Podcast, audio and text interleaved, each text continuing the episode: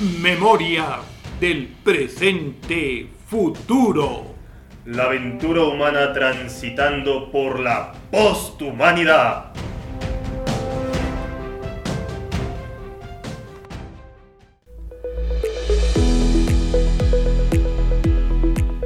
Insólito diverso. Unos minutos descubriendo lo asombroso de nuestro presente futuro. Pues en esta ocasión el insólito diverso no va a ir directamente al cuento como acostumbramos, sino que se los voy a platicar. Porque resulta que hace tiempo estoy tratando de trabajar el sueño como género literario. No digo que lo haya inventado yo, ni mucho menos, pero sí creo que el sueño tiene unas características muy especiales y si hablamos de un cuento que es diferente de una parábola, que es diferente de una leyenda, o sea, son diferentes tipos de narración, el cuento también tendría o, viene a ser una narración distinta. Y todo esto está metido en un proyecto interesante que va desde el aforismo hasta la novela, pasando por las diferentes formas de, trabajar la narración. Ahora bien, eh, hay algo en relación al sueño y la tecnología que a mí me inquieta pues ya hace algún tiempo, porque me llama mucho la atención que no es un tema, los sueños que todos soñamos, los sueños que tienen 7.800 millones de habitantes en la Tierra, no es un tema que pareciera llamar la atención. Yo voy a las grandes y pequeñas librerías y casi no hay nada sobre el sueño. Más allá del clásico diccionario de los sueños, que sería largo explicar porque ahorita no vamos a tratar eso, y que tampoco hay mucho de eso, en realidad no se, no se abocan mucho a poder rescatar el sueño. Yo creo que el sueño es, y sería largo explicar, pero voy a dejar ese tamaño, como el mínimo de vida interior que tiene mucha gente, el mínimo de imaginación, el mínimo de proyección, el mínimo de creatividad, que muchísima gente que en su vida diaria no tiene la oportunidad de ejercerlo, puede hacerlo porque sueña. Además de que son mensajes que uno se da a uno mismo, en fin, hay una enorme riqueza en el sueño y no la siento realmente aprovechada porque no, no se trataría nada más de soñar, que ya eso tiene una función en sí misma, sino también como de hacernos caso de qué es lo que soñamos. Yo ya llevo bastante tiempo que todos los días religiosamente apunto o grabo eh, o los sueños que alcanzo a, recordar. Y esto, bueno, eh, ya lo veremos en algún momento porque tenemos una biografía musical, una biografía de nuestra salud, una biografía lectora, una biografía de muchos tipos y también tenemos una biografía onírica. Pero ahora, y en relación a la tecnología, me llama la atención el hecho de que eh, como que cuando el sueño trata de tomar algún protagonismo, ¡bum! le ha caído ya de tiempo atrás, y no estamos hablando de hace poco, eh, en lo tecnológico. ¿no? Yo creo que el paradigma de esto es Matrix, ¿no? donde se maneja no digo que fuera el primero, ni el único, ni mucho menos. Debe haber muchísimos, varios más en ese sentido. Eh, pero, por ejemplo, cómo ya no se deja como soñar a la gente en paz o tratar el sueño como el sueño en sí mismo, sino como que se va por el lado tecnológico. Eso sería un tema que sería eh, importante. Por ejemplo, y esta pregunta no sería retórica, eh, ustedes como jóvenes, ¿Qué tanto se ocupan de sus sueños? ¿Les llama la atención? ¿Les interesa interpretarlos? ¿Algo? ¿O no? ¿O, simplemente sueñan y se les olvida? ¿Ven a alguien de su edad que se interese por este tema? ¿Qué podrían comentar al respecto? A ver, Kak Basili, quiero... Es que lo mío es bien bizarro, pero... Pero por eso quiero cederle la voz a Kak Basili primero. Sí, gracias, Ixchak. Nada, pues nada más para comentar que realmente no tengo un diccionario de sueños. Me preocupa o me preocupo por recordar lo más que puedo. Eh, le doy la interpretación, pero la verdad es que pues me preocupo durante unos 15 minutos después de despertarme y después el resto del día pues ya hago pues hago mis cosas, ¿no? Tengo, tengo amigos que sí me han dicho que ellos sí tienen un diccionario de sueños un diccionario, un diario de sueños, en el que anotan las vivencias que, este, que, ven ahí en las, en las películas mentales que se hacen. Entonces van, está interesante porque ellos van encontrando una relación entre uno y otro sueño, como si fuera realmente una vida, una vida aparte cuando soñamos que cuando la que estamos pues despiertos. Yo, yo creo que hay algo de eso. Es que yo soy bien raro porque yo, a mí los sueños como que ni me van ni me vienen. A mí me gustan más las pesadillas. Este, porque en algún momento yo leí que las pesadillas son la forma en la que tu subconsciente te hace lidiar con las cosas que más te preocupan. Entonces, a mí me gusta más identificar mis pesadillas porque eh, esas son las que trato de recordar así todos los detalles que puedo porque para mí es como mi cerebro me está diciendo qué es lo que me está preocupando. Y de esa manera es muchísimo más fácil llevar un control. Bueno, control no es la palabra más adecuada. Llevar un mejor manejo de tus emociones para mí. Porque siempre me gusta mucho ir como descomponiendo, deconstruyendo las pesadillas que he tenido. Em, para ir viendo pues justamente qué es lo que me preocupa, ¿no? Mm, de las pesadillas más bizarras que he tenido, este, me acuerdo cuando iba por ahí de la mitad de la carrera, yo, son, yo soñaba que caía entre, entre tableros de, de circuitos, este, y porque obviamente tenía un examen este, y un proyecto que en ese momento me estaba preocupando muchísimo, ¿no? Pero justamente ahí lo que me llamó la atención es que yo no veía como de dónde agarrarme para interpretar esa pesadilla, porque la pesadilla era solamente eso, que estaba, o sea, imagínate el tablero de los circuitos de una computadora y yo iba cayendo entre todos los componentes. Entonces trataba de agarrarme algo, pero no podía y seguía cayendo y seguía cayendo. Entonces, este, es de las últimas que recuerdo haber tenido. Y lo más curioso es que desde que empecé a prestar la atención a mis pesadillas, cada vez tengo menos. Ya no, ya, ya es muy raro cuando tengo una, entonces ahora, cuando las tengo las atesoro más. este, pero sí, o sea, como que mis sueños, se ha pasado algo muy bizarro, el otro día le estaba comentando al abuelo Jaguar que soñé que de mi boca, o sea, bueno, número uno, mi familia y yo éramos como, este, los Marvel, pero mexicanos, ¿no? Éramos superhéroes, ¿no? Y yo mi poder era que había como una especie de serpiente dorada que salía de mi boca y con ella convencía a las personas de hacer cosas o de que me dieran cosas o algo así, ¿no? Entonces, ese sí estuvo también como raro y también lo recuerdo con mucho cariño, pero me, gusta más, me gustan más mis pesadillas. bueno, no, no, había conocido yo un caso de masoquismo onírico, pero, pero bueno, pues para eso estamos, para seguir enriqueciéndonos. Es que... Así que padre que lo menciona. Sí. Porque nada más para quedar comentar ahí que, hablando ya de pesadillas, a mí me gusta mucho empezar a dormirme mientras recuerdo escenas aéreas. Mm. Entonces cuando, cuando empiezo como esa transición en la que ya vida real al sueño, es como, como si pues yo entrara en una vista aérea, ¿no? De esas veces que te dan vértigo y en algunas ocasiones te dan ganas de pum, levantarte así de madrazo porque crees que, que vas a caer. ah, eso es muy bueno. Igual cuando llevas cierto control, en lugar de, que te dé ese vértigo, igual ya puedes disfrutar de una toma aérea. O sea, entonces lo recomiendo ahí al, al público lo que nos escuche, que haga ese ejercicio. Nada más este, empezar a pensar en tomas aéreas hayan gustado, que hayan visto en alguna vez en su vida. Y ya cuando empiecen a soñar, van a, pues van a entrar a esa toma. Está súper padre al menos es lo como a mí me pasa, es lo que me late. No, pues una forma de, de, inducir el sueño que, que, es también algo que, que, se maneja por ahí. Creo que es, es un tema súper apasionante. Yo soy un apasionado del tema de los sueños. Y, y les recomiendo mucho a la, a la gente eh, eso de que se tomen unos minutos en la mañana para narrar. Yo, por ejemplo, los grabo y quien los escribe.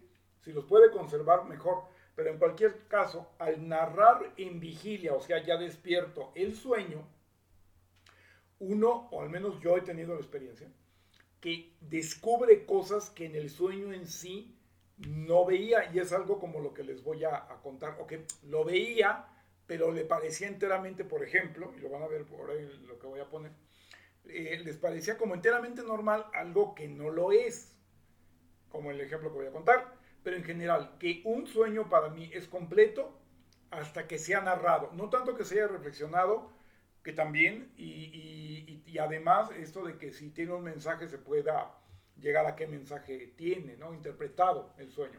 Pero antes de eso, como que el sueño en sí es completo hasta que lo cuentas o te lo cuentas, porque de eso ya te da una imagen más completa en realidad. Pero bueno, y el ejemplo que les quería contar es el siguiente.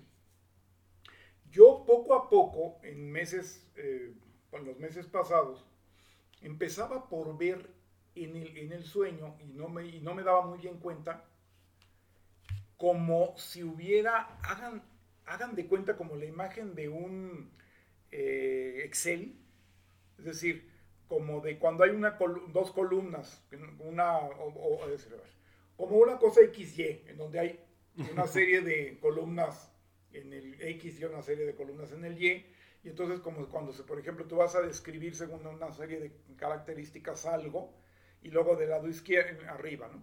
Y luego del lado izquierdo tienes, bueno, fulano tiene esta y esta y esta característica, o cosas por el estilo, ¿no? Yo veía una imagen así en mis sueños que estaba como mm, eh, mostrándome algo, graficando algo que tenía de alguna manera que ver con el sueño. Y eso, y eso fue algo muy insistente y muy insistente. A veces eh, eran pocas columnas, a veces eran más, pero era como algo que estaba allí, como si uno, por ejemplo, estuviera realizando una acción y tuvieras un Excel que te la cuantificara de un lado y estuvieras viendo así como, ah, no, pues a eso corresponde. ¿no? Eso me pasó mucho. Normalmente era, o casi siempre era, digamos, a nivel ortogonal y en líneas rectas. Una vez tuve un sueño que estaba como en curva y la correspondencia era como circular, estaba como medio marciano. Y ya, fue pasando el tiempo y últimamente, eso sí es bastante más reciente y creo que desarrolló esto que me pasaba primero con esto de una especie de formato de Excel que era como el correlato del sueño que empecé a darme cuenta que en el sueño intervenían cosas que no estaban presentes, pero que tampoco eran una memoria, porque en el mundo del sueño puede pasarte como diga, yo yo sé que es fulano y si lo conozco o no lo conozco, me acuerdo de él, pero como en la vida real y ya, no. Acá empezaban a aparecer imágenes, ya no en Excel, sino imágenes que yo no me daba cuenta y las veía con entera normalidad pero que no era algo que estaba presente, sino era como si mi memoria se hubiera salido y se hubiera puesto en una imagen y a resumidas cuentas, para no hacerles el cuento largo, aunque esto se fue dando relativamente poco a poco, que empezaba yo a ver como en el aire imágenes que me describían cosas de lo que yo estaba viviendo en el sueño, pero que no eran presentes. Algo así como si mi memoria se materializara. ¿sí? En uno de los cuentos, que no sé si el segundo, de, este podcast, uno, en uno de los cuentos, yo planteo la historia de un tipo que se queda amarrado como Gregorio Samsa, este era Gregorio Sánchez, ¿no? Y no se puede mover y al no, no, poderse mover se da cuenta que empieza a ver lo que, lo que normalmente hubiera visto en su computadora. Pero eso no lo saqué del sueño, no sé si del sueño, de, de eso que yo inventé para el cuento, luego se me metió en el sueño. Entonces no sé si me doy a entender. El caso es de que últimamente estoy soñando como si tuviera una pantalla en el aire, enteramente similar a lo de la computadora, que ya está totalmente incorporada, dándome como información correlativa a lo que estoy viendo, más o menos, por ejemplo, como ahorita que si yo tengo mi este, acordeón en Venezuela chuleta, ¿no? De lo que quiero decir, lo tengo en la pantalla y al mismo tiempo sé que estoy en una realidad, que estamos conectados con alguien a través del internet, que otro está presencial, papá, pero tengo mi constancia en la pantalla. ¿Me doy a entender? Y eso me, y eso me, ha dado, mm, me ha llamado mucho la atención porque no lo, yo nunca lo vi como algo tecnológico. Yo lo vi como algo normal, como algo que formaba parte del sueño. Como si fuera enteramente normal que te apareciera una pantalla en la vida real y dijeras, no, mira, pues sí, sí, sí, sí, sí, aquí está esto, y sigues hablando, interactuando, comiendo, haciendo la cosa con la persona que tienes enfrente, ¿no? Para un nativo, para un migrante digital como soy yo, para alguien que descubrió la, que tuvo su primera computadora a los 40 años, a ver si nos entendemos, pues es como que se me hace mucho, ¿no? Y, eso es lo que les quería compartir ahora. ¿Cómo tengo esa situación? Eh, de hecho, se supone que más temprano, que bueno, ya no sé qué tanto se va a tardar porque hace mucho que, que, que, lo veo en anuncios y lo veo en videos, pero todavía no he sabido que alguien lo haga. Alguien estaba anunciando por allí en internet que había forma de hacer pantallas para tener, no sé si en tu casa o en tu negocio, así como en el aire, pues, pero no me... Mm. ¿Sí? Es algo así, es algo así que en mis sueños aparece como si fuera natural, no tecnológico, pero, pero no sería, no podría ser natural, tendría que ser tecnológico. Mm. Y este, y no sé, pues sí los se los quería compartir porque me parece interesante, porque, porque ya se integra a algo como que uno trae tan adentro que hasta lo sacas en los sueños, y no una vez, ha sido como bastante recurrente. No, pues, pues sí está interesante. Yo, yo te digo como que no no suelo prestarle mayor atención a mis sueños comunes y cotidianos porque, y eso lo comenté una vez con un amigo, em, ya estábamos en la carrera, estábamos,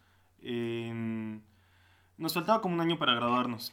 Entonces, un saludo ahí para Diego Marín, este, que él me decía, es que yo ya no sueño cosas padres, o sea, ya sueño cosas de la carrera.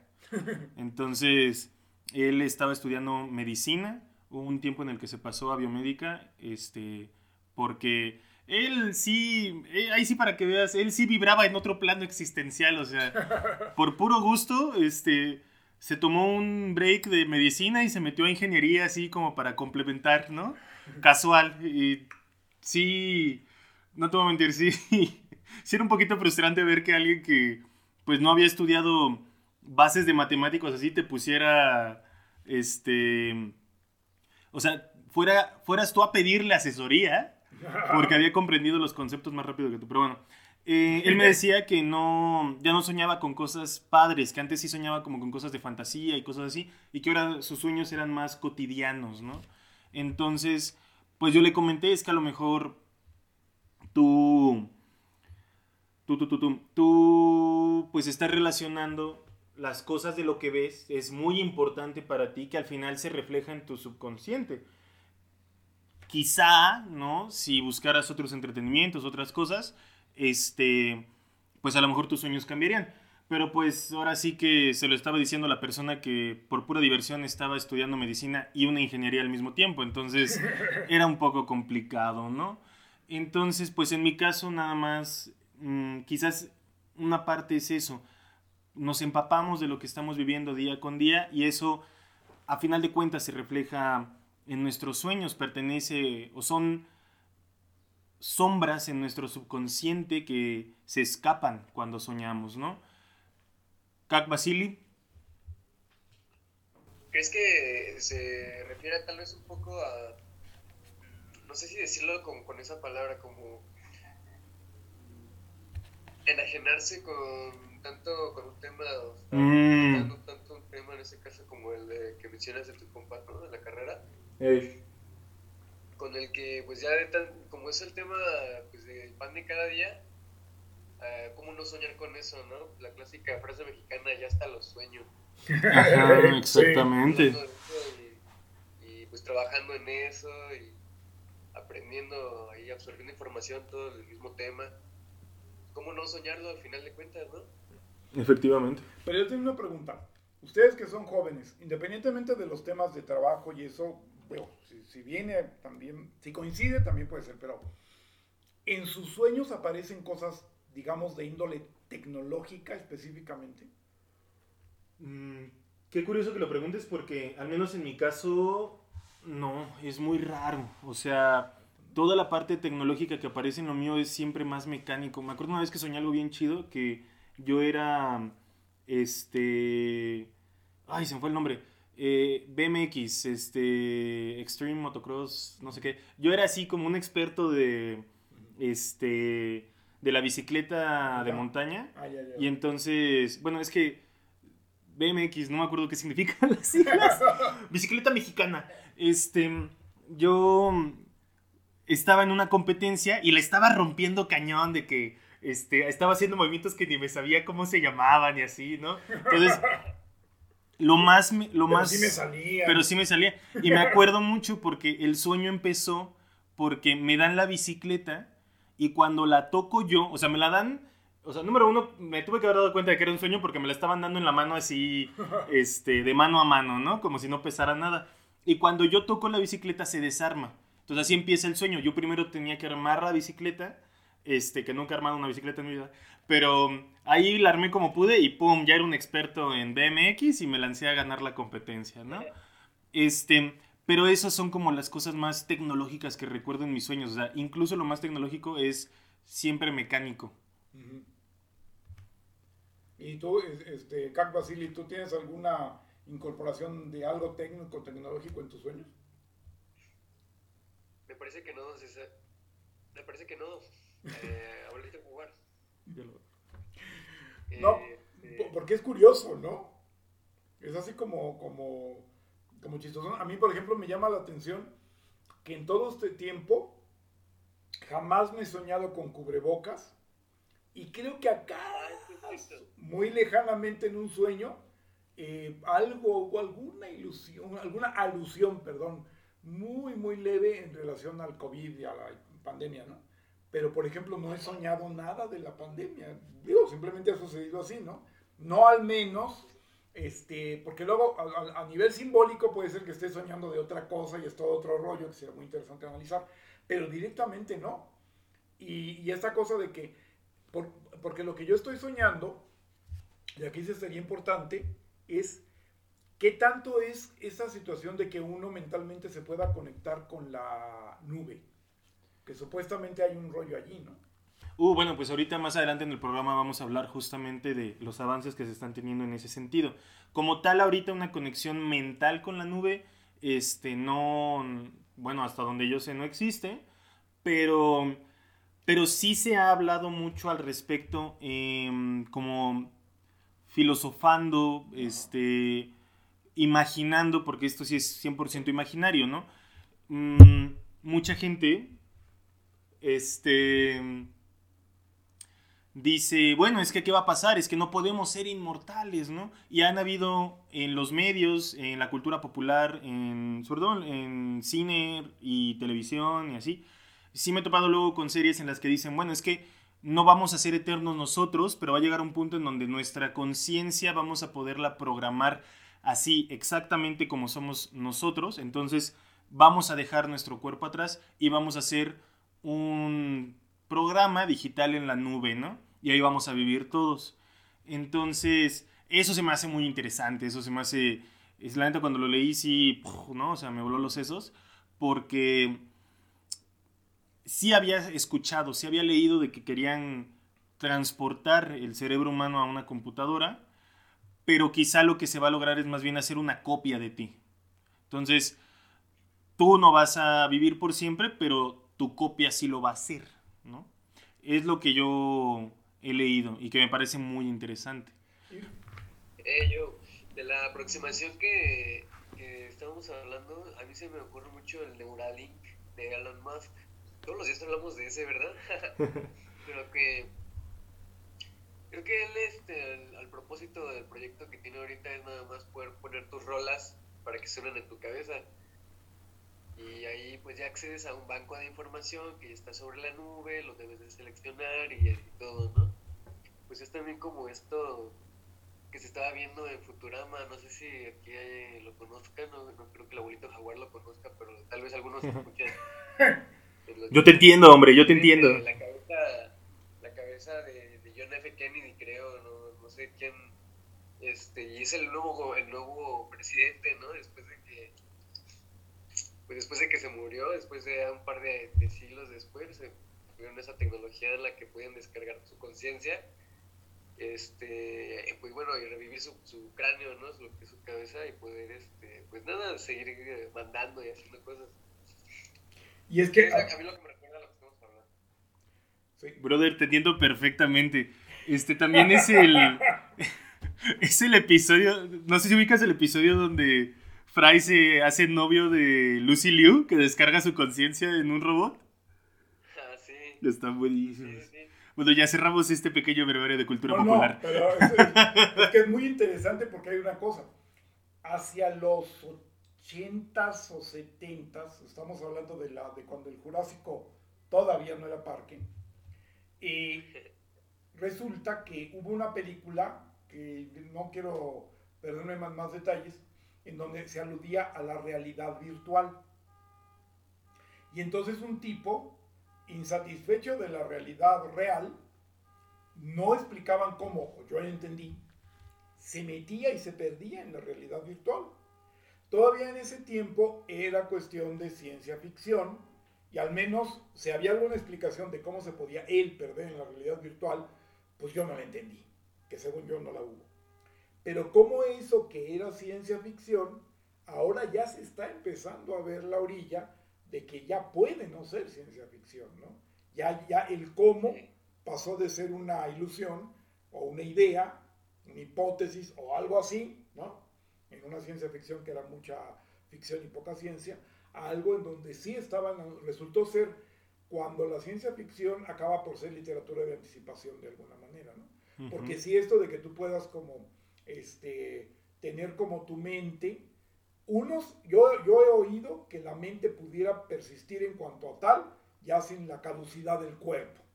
Otra cosa, si es que, que, entiendo que hay una diferencia con lo que dices, si es que es así, mi querido X-Chat, que otra cosa sería que ya no eres tú, pero sacaron una copia de ti. Sería como un clon de la conciencia o de la mente. Exactamente, o sea, se vuelve, hablaban mucho de eso, de que este, híjole, es que no, no, recuerdo dónde lo vi, pero bueno. Eh, sí, o sea, que sacaron una copia. De hecho, algo similar pasa en, en una de las películas populares, bueno, ya es viejita ahora, pero del universo de Marvel. Ah, no me acuerdo si es el Soldado de Invierno o...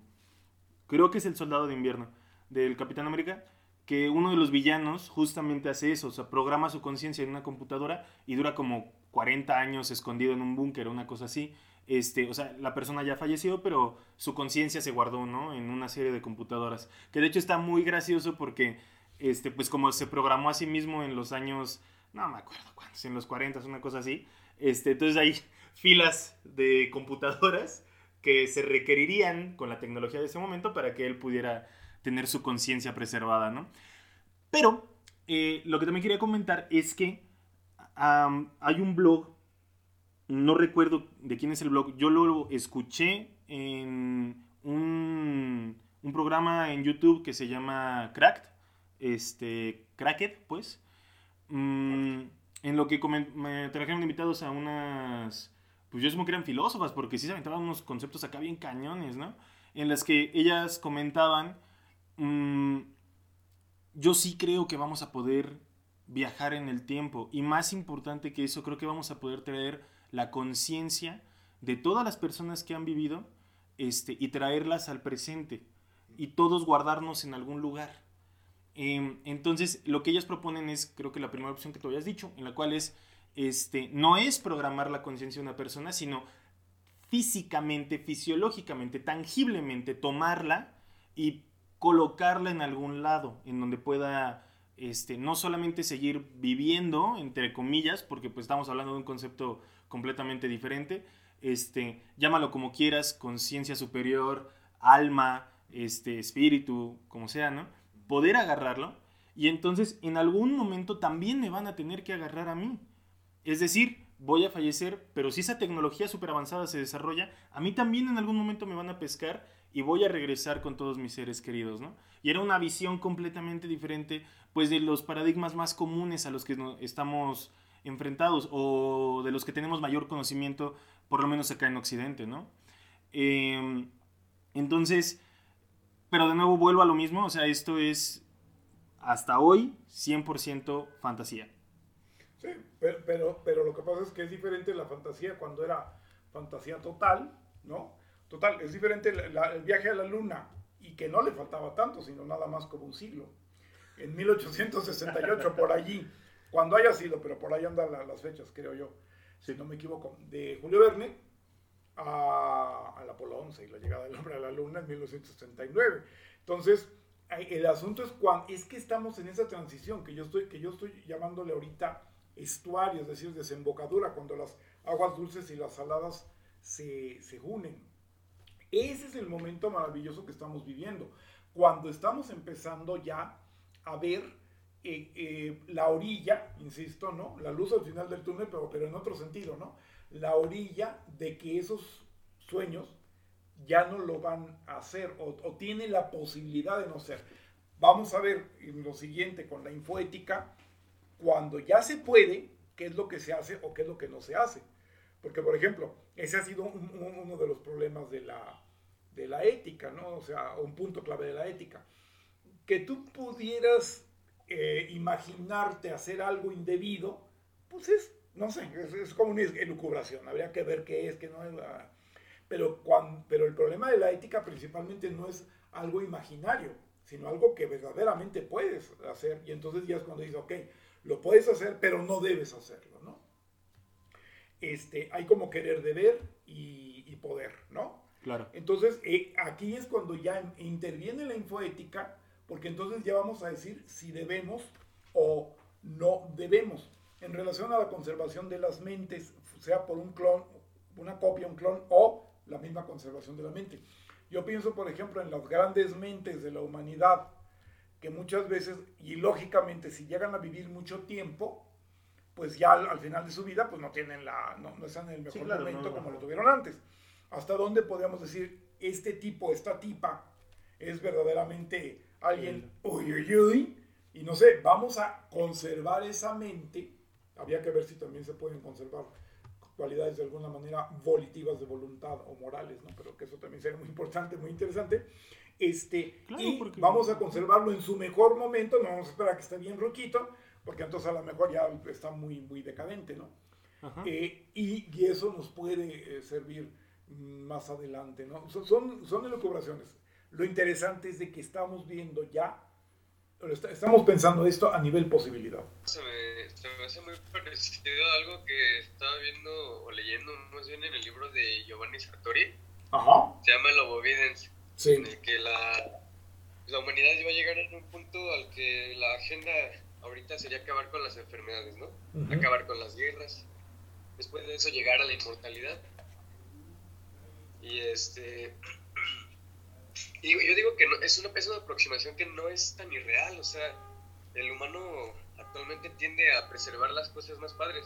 Ahorita el abuelo Jaguara mencionaba que, que era posible así, bueno, llegar, llegar el momento en el que si querramos vamos a descargar las, las conciencias de las personas más brillantes ¿no? de nuestra sociedad.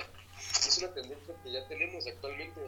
El código genético de Albert Einstein y otros grandes genios ya ha sido este, preservado de manera virtual en, no sé, en unas memorias que, que una empresa privada este, pues diseñó. Ya cuando se tenga la tecnología, igual ya hasta la reviven, ¿no? sí, o sea que estamos este, en esta cuestión. a lo mejor no somos la tendencia, si va para allá. Claro. Sí, porque además aquí hay una cosa muy importante que tenemos que tomar en cuenta a nivel reflexión no debemos seguir pensando como si fuera otra época. Y eso es una llamada muy importante para los jóvenes, porque siento que a pesar de todos los pesares, es comprensible que sigan pensando como ha venido pensando la humanidad, pero ya no se debe pensar así, se tiene que aprender a, reflexionar de otra manera. Porque, por ejemplo, alguien dice que si hay o no la inmortalidad, hay el que se sale por el lado de no, no, no, ya no la va a ver a ver, yo se los digo como una persona que ya tiene cierta edad y la experiencia vital me ha enseñado lo, siguiente, ¿no? Por ejemplo, si uno sabe que, la, que mi expectativa de vida normal sería otros 20 años más porque tengo 60, esa es una, esa es una cosa muy diferente a que yo sé, supiera que voy a vivir 90 o que voy a vivir 100 te cambia la vida totalmente. ¿Por qué? Porque una persona cuando no siente que va a morir todavía, tiene una expectativa bien diferente a que sí sabe o, piensa que va a morir. Además también de, por un lado, de cuántos años vas a vivir y por otro lado, cuántos años vas a vivir con una relativa o lo más posible plenitud. Porque dices, bueno, yo sé que de los 80 a los 90 o a partir de los 90 no voy a tener memoria, no voy a tener, pues eso ya es muy relativo. ¿no? Entonces, ¿a qué voy? Al hecho de que en un momento determinado, en todas estas posibilidades que están surgiendo, las tenemos que tomar en serio porque independientemente de qué tanto se cumplan, cuándo se cumplan, hasta dónde se cumplan, va a cambiar el panorama, eh, digamos, existencial de la humanidad definitivamente. ¿sí? Si a mí, por ejemplo, yo dije, uy, me faltan 40 años, pues es lo que hubiera pensado a los 40 o capaz de que a los 30 años, ¿sí me explico? Sí. Entonces, empezar a tomar en serio estas posibilidades para ver a qué nos lleva a, a, pensar. En algún programa vamos a tratar la visión china de este asunto de la inmortalidad de otros temas que trata una joven que se apellida Xiaoping, no sé si será pariente de aquel emblemático eh, primer ministro de China muy, posteriormente a, Mao Zedong. Yo creo que deben ser parientes, pero en cualquier caso, ellos, por ejemplo, cómo tienen esta idea de que sí vamos a ser inmortales y cuál es la bronca y, y que de repente uno hasta le daría risa, ¿no? De por sí son 1.300 millones y encima no se quieren morir, pues es hasta como un chiste, ¿no? Pero, es, pero empezamos, tenemos que empezar, aparte de que el chiste pueda funcionar, tenemos que empezar a pensar en serio esto, por cómo nos va a cambiar la vida independientemente de eh, qué tanto se logre o qué tan pronto se logre. Terminaría nomás con este punto. Por ejemplo, los niños actual, lo, lo, el, el, el niño, el joven, vivimos a lo largo de la historia de la humanidad, vivimos el asunto de que al niño o al joven no le preocupaba cómo llegaba de viejo, ¿no? Y ya modernamente menos le preocupaba porque sabía que iba a tener una eh, jubilación, que iba a tener una protección. Ahora que ya no la tiene, así de sencillo, de claro y de fácil, a un niño y a un joven se le tienen que decir, ¿saben qué? Tienen que cuidarse porque van a llegar a los 60 años y van a tener que seguir trabajando. ¿Sí? Así de sencillo, de claro y de fácil y ya no es el panorama que vivieron, que vivimos antes. ¿Sí me doy a entender? Sí, claro, o sea, ¿no? las condiciones cambian y nos tenemos que adaptar. Entonces, algo que yo también me estoy dando cuenta ahora como joven, este, es que sí, efectivamente, lo peor que puedes hacer es casarte con la idea de cómo vivieron tus padres. O sea, totalmente, totalmente. este, si tú te imaginas que vas a vivir como vivieron ellos, o sea, ya ni siquiera como tus abuelos, o sea, olvídate de eso. Este, si tú crees que la vida va a ser como la vivieron tus papás, no, papi, o sea, no, no, no, no, sí tiene, tenemos, tenemos que cambiar este, nuestra visión. Y si a eso le añadimos en cuestión tecnológica, muchísimo más. Muchísimo más. El informativo especial para cyborgs inconscientes. Y bueno, damas y caballeros, el día de hoy queremos presentarles un notición. Elon Musk ya mostró avances sobre su chip cerebral. Esta nota está muy interesante porque no sé si recuerdan, hace un tiempo ya el señor prometió que iba a hacer implantes cerebrales. Mm, entonces, bueno, ¿en qué consiste el avance, el progreso que está mostrando?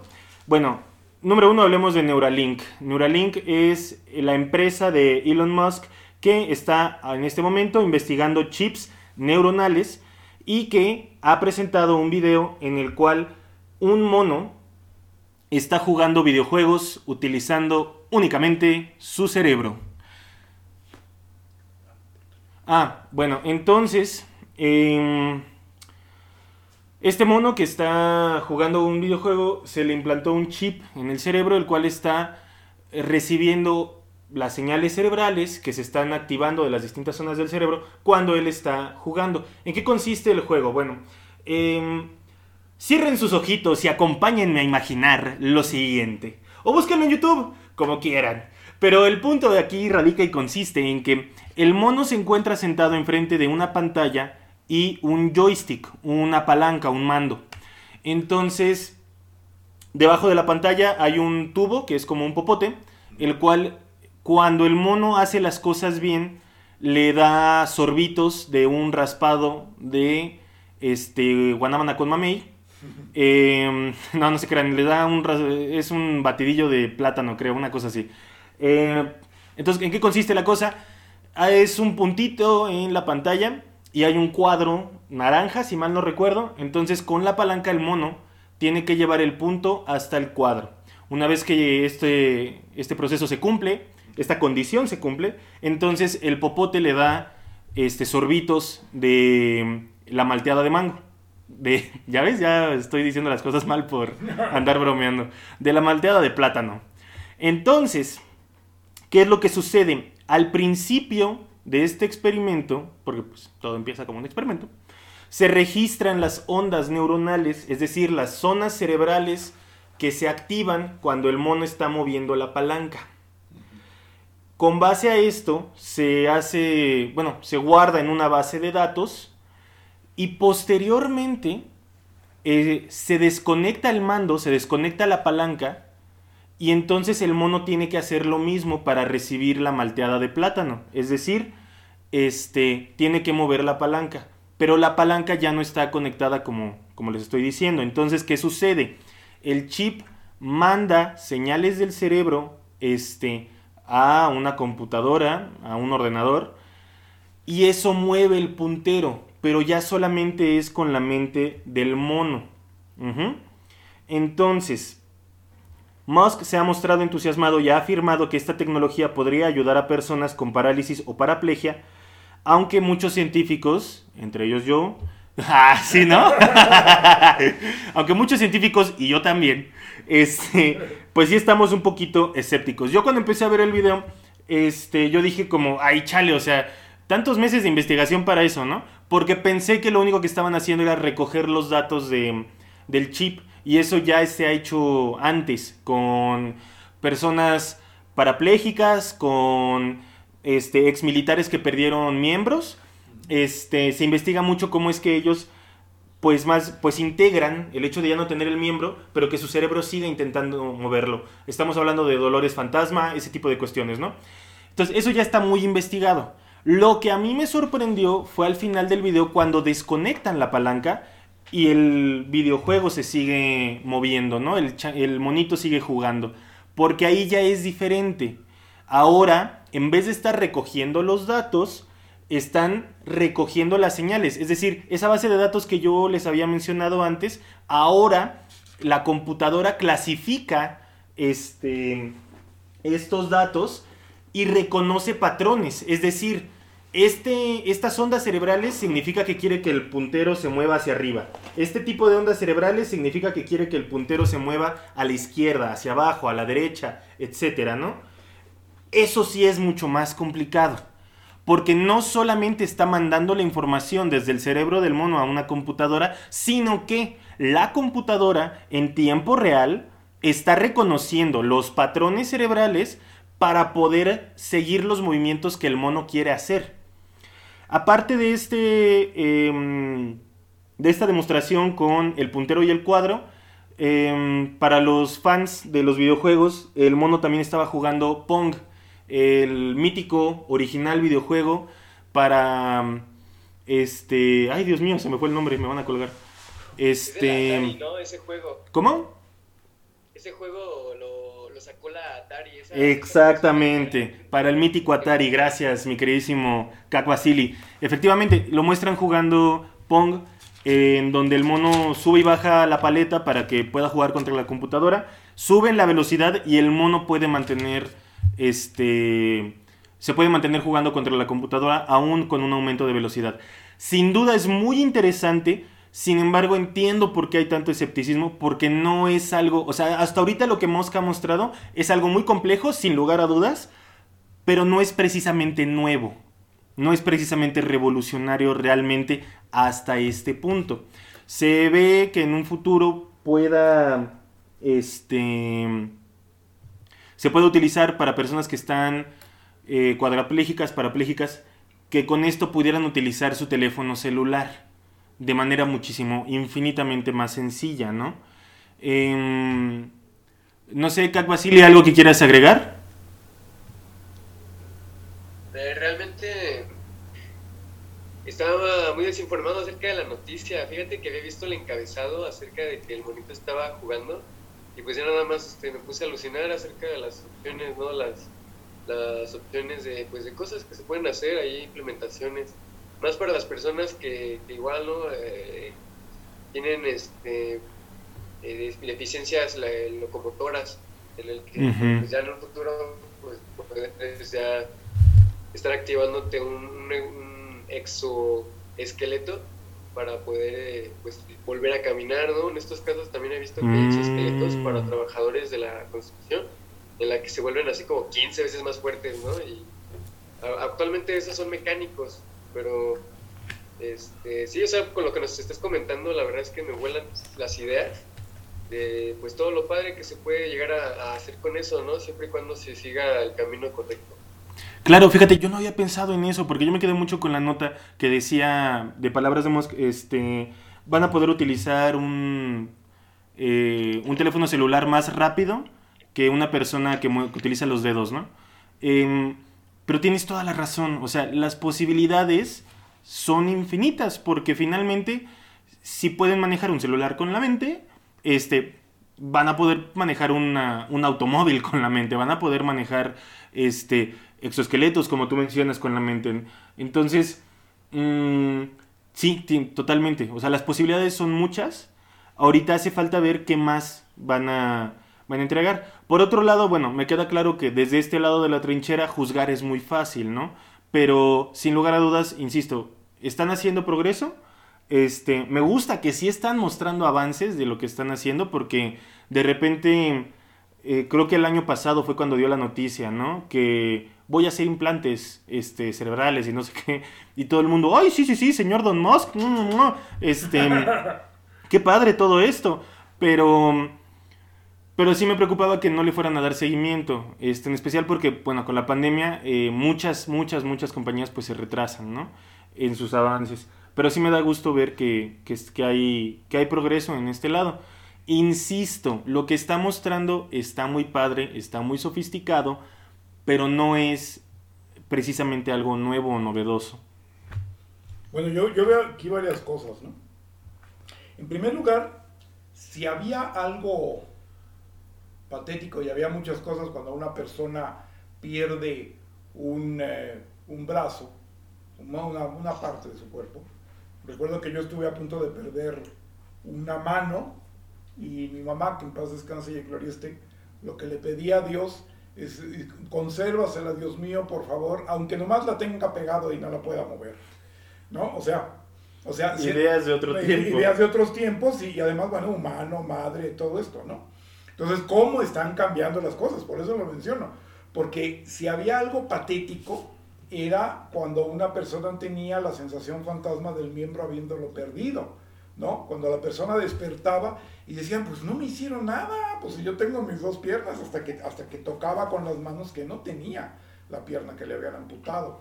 Todo esto, eh, eh, yo recuerdo que cuando yo iba a la rehabilitación de la mano, que afortunadamente no perdí, eh, había un muchacho que tenía dos, dos garfios en cada mano, porque había, perdido las dos, y estaba con una mirada perdida y una cosa así de una depresión total, este, que tú decías, este tipo aparte pues se va a volver loco, no lo suelten porque de aquí se va a salir a suicidar. O sea, era, era muy terrible. Entonces, como del dolor fantasma, pasamos ahora que eso, si es que entiendo bien, ¿sí? si no, por favor, sean benévolos con la revolcada, si es que entiendo bien, esa sensación del dolor fantasma casi que se puede rescatar para poder este, ahora mandar las, la- las órdenes con esto eh, que tú me estabas diciendo, prótesis y órtesis. No sé si es prótesis o prótesis, órtesis o prótesis, pero, por ejemplo... Es que esto ya es diferente, esto ya es algo completamente distinto porque vamos, vamos con las defini- definiciones. Una prótesis es un elemento que viene a sustituir una función corporal o fisiológica que habías perdido. Los aparatos de auditivos para los viejitos, eso es una prótesis porque pierden capacidad para escuchar, entonces se le da un aparato para que escuche mejor, ¿no? No tiras que a Beatriz, ¿y luego? Exactamente. bueno, entonces, este, no, por ejemplo, em, ¿qué más, qué más, qué más? Pum, prótesis completa de miembro, este, en donde pierdes em, la pierna, que puede ser de la rodilla para abajo o la pierna entera, y entonces te ponen una de madera, eso es una prótesis. Ajá. Órtesis viene a ser algo, un elemento que te ayuda a mejorar una función que ya tienes. Ahorita mi queridísimo y siempre entrañable Kak Basili mencionaba los exoesqueletos para constructores este, con los cuales pueden cargar muchísimo más peso.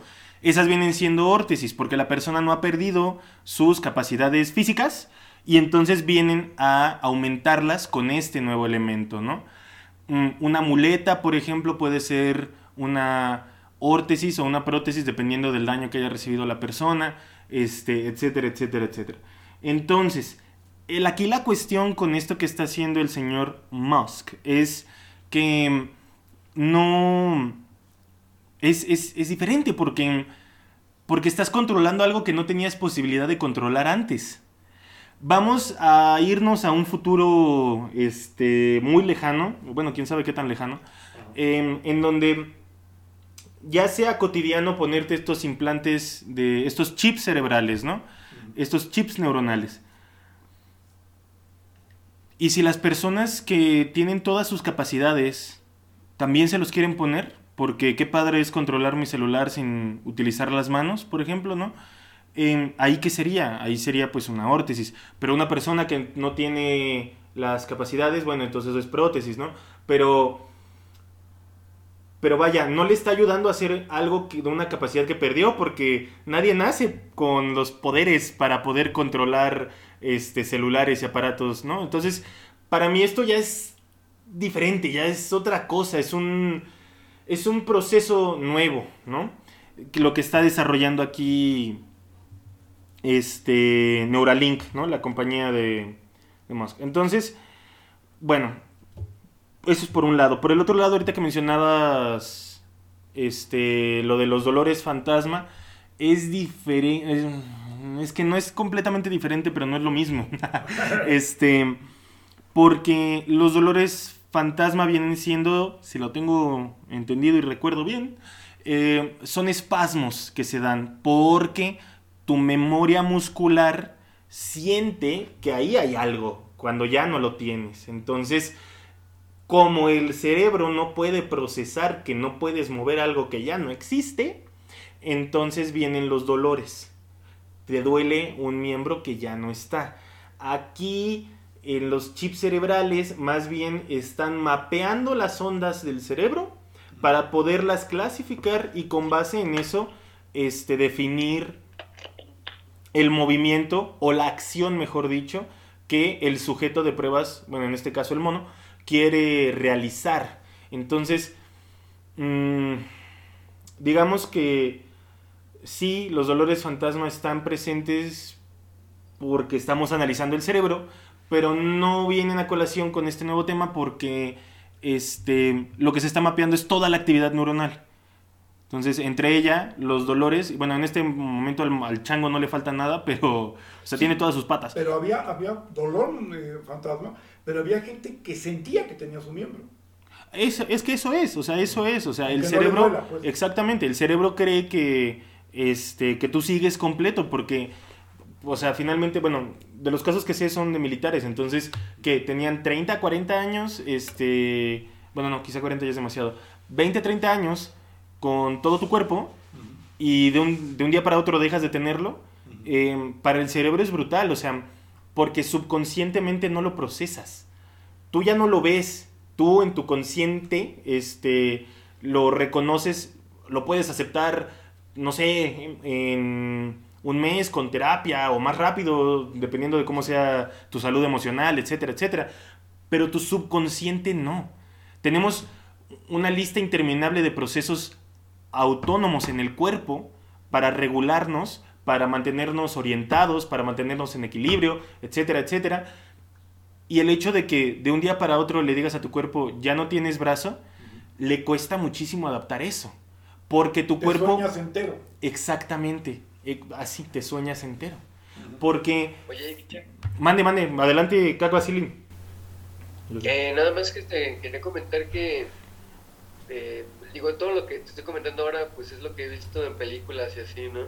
Adelante, adelante. Eh, el, ingeniero en biomedicina, pero cuando nos imponen un, implante de una cosa que no teníamos antes, por ejemplo, podrían ponernos un implante de una mano, pero no lo podemos, no lo podemos recuperar el movimiento porque pues eso, no puedes crear nuevas conexiones neuronales, pero cuando perdemos un brazo o una pierna, muchas veces piensan que, o pueden todavía este, tener esas mismas conexiones neuronales, ¿no? Entonces por eso que la gente a veces piensa que al ya, al ya no tener mano, igual y este, pueden, pues ellos hacer el movimiento, ¿no? Como dice acá el abuelito jaguar, hacer los movimientos con las manos aunque ya no tengan manos. Totalmente cierto, y de hecho ese principio se utiliza mucho para las prótesis inteligentes. Hay un señor que voy a ver si encuentro en lo que hablo, este muy famoso porque él él no era ingeniero biomédico, él no era doctor, él no era nada, pero él le gustaba mucho escalar. Este, entonces un día estaba escalando y se, se cae y se fractura las dos pies. Aquí estás se fractura las dos piernas. Este. Ajá. Ay, Hugh Hair. Oh, es, soy su fan. Eh, ahorita les voy a hablar de esa persona. Entonces, está escalando, se cae, se fractura las dos piernas. Se va a. Este. Esto que estudia Rodrigo. Eh, fisioterapia. gracias. Se va a fisioterapia y le dicen que no. Este, pérdida total, se las tienen que amputar. Se las amputan. Entonces, él, se empieza, él empieza a investigar sobre cómo hacer mejores prótesis, porque se da cuenta de que las prótesis para las personas que perdieron un miembro, pues realmente, o sea, eh, como muchas cosas en la vida, están muy desactualizadas. Porque, perdóname, pero discúlpame, una prótesis este, con partes movibles y todo así, chido, al final del día no difiere mucho de una pata de palo. Sí, te estoy dando más soporte, sí, estoy emulando el movimiento de la rodilla, ¿no? Que ese ha sido un, logro también grande. Este, pero al final de cuentas, no, o sea, de ahí no pasa. Entonces, Hugh Herr, este, espero estar pronunciándolo bien, mm, lo que hizo fue, empezó a investigar y a desarrollar prótesis inteligentes. Son unas prótesis es, que mm, se guían por el movimiento de los músculos que quedan. Entonces, lo que sucede es que la prótesis como tal se instala como una cirugía en el cuerpo. Eh, y al momento, a mí me tocó ver los ejemplos con prótesis donde todavía conservaron la rodilla. Lo que se tiene que hacer ahí es que generalmente se pierde, digamos que un poquito del tobillo para arriba se tiene que, eso es muy importante, se tiene que hacer un corte especial, porque el mismo Hugh utiliza prótesis inteligentes, pero no le funcionan tan bien porque a él le cortaron las piernas pues como se usaba, ajá, o sea, este, se las cortaron y se las cerraron. Para tener un mejor uso con las prótesis se necesita que te dejen unos colgajos musculares, es decir, de las mismas, de las mismas fibras musculares queden unos pedazos con forma de gancho, si mal no recuerdo más o menos. No recuerdo si conservan también parte de tejido conectivo o si ya es 100% músculo, pero el chiste es que estas partes se anclan a la prótesis para que con el movimiento muscular, como dice Kak Basili, que tu cerebro que, que todavía tienes, le da información a la prótesis para que se mueva como una prótesis normal. Si tienen oportunidad es no como una prótesis, sino como tu pie o lo que tengas. Perdón, sí, como un pie. Si tienen oportunidad, investiguen al señor. Eh, su trabajo es maravilloso. Es Hugh Herr. Esto es H-U-G-H, espacio H-E-R-R. Porque los videos son impresionantes. Hay personas que perdieron la pierna o las dos piernas. Los están entrevistando. Están con las piernas cruzadas y la prótesis se mueve como si estuvieran este dando pataditas, dando pataditas este empiezan a hacer este tap tap tap en el suelo y el señor lo comenta y sí es impactante o sea eh, una persona que perdió el pie y, y, está, y está usando su prótesis no solamente para caminar sino como si fuera su pie. Juega con él. Eso a mí este me dejó impactadísimo. Entonces esa es como digamos la importancia, uniendo, retomando con lo que veíamos de em, Neuralink, que es la, compañía de Elon Musk, em, esas son como las importancias, que vayamos mejorando, que vayamos progresando. Entonces, bueno, no sé si quieran decir algo más. Ah, no, pues yo tengo mm, varias cosas que quisiera algunas cosas que quisiera comentar. Por ejemplo, eh, que eso fue lo que yo ya había visto desde hace algún tiempo, ya habíamos comentado, acerca de que era diferente cuando una prótesis se activa con determinada forma de recargarse, de mover, de hacer algo, ¿no? Una prótesis más bien de índole mecánica o quizá eléctrica o electrónica más elemental. E, eso era diferente porque tenía que traducirse a movimientos o u órdenes que la máquina lo iba a entender de una manera, pero que no tenía nada que ver con el funcionamiento nervioso del cuerpo. Y de un tiempo para esta parte, si es que entiendo bien, se, están, o se han generado ya aparatos, por decirles de alguna manera, que se activan, y esa es la pregunta, ¿qué tan parecido a cómo realmente funciona el cuerpo? Con órdenes prácticamente nerviosas. Sí, eh, bueno, a ver. Lo más parecido que tenemos ahorita son las famosas prótesis inteligentes de Hugh Herr, que son este. que es justamente como tú dices no, según yo, no funcionan con estímulos neuronales, funcionan con, o sea, percibiendo los movimientos musculares. Este, pero ya hay una brecha enorme de cambio porque, insisto, el hecho de que una persona con esa prótesis pueda jugar con sus pies como lo hacía con sus pies este, originales biológicos, es, es, brutal, es, es, un salto muy grande, ¿no? Em, ahorita Neuralink es lo que está haciendo lo que tú dices. Que ahora puedan hacer eso, pero con su este con órdenes neuronales, con señales neurológicas. Em, entonces, se esperaría, como dice Kak Basili, que, que lleguemos a ese punto en donde yo pueda tomar al cerebro de la persona que no sabe que perdió el miembro, que lo sigue o lo va a seguir moviendo como si lo tuviera y darle una prótesis que pueda recibir esas señales y entonces funcione como tal. Em, pero en este momento, hasta donde yo sé, eh, y me encantaría que nuestros escuchas nos comentaran si hay ya algo más avanzado, hasta donde yo sé, eh, las prótesis inteligentes de Hugh son, digamos, como la punta de la lanza en este momento. O sea, van al frente en estos avances. Ahora, es otra, una pregunta que también eh, hacíamos fuera de audio. ¿Se podría decir que en esto vamos rumbo a que A, pregunta A, de opción de confusión múltiple como en los exámenes en mis tiempos? A ver, pregunta A, ¿estaríamos planteando que la interfase se simplifica? B, que el cerebro es interfase, C, que ya no hay interfase. Esa, esa es una gran pregunta. Este. A ver, vamos a ver. Mm, interfase se entiende como el medio por el cual tú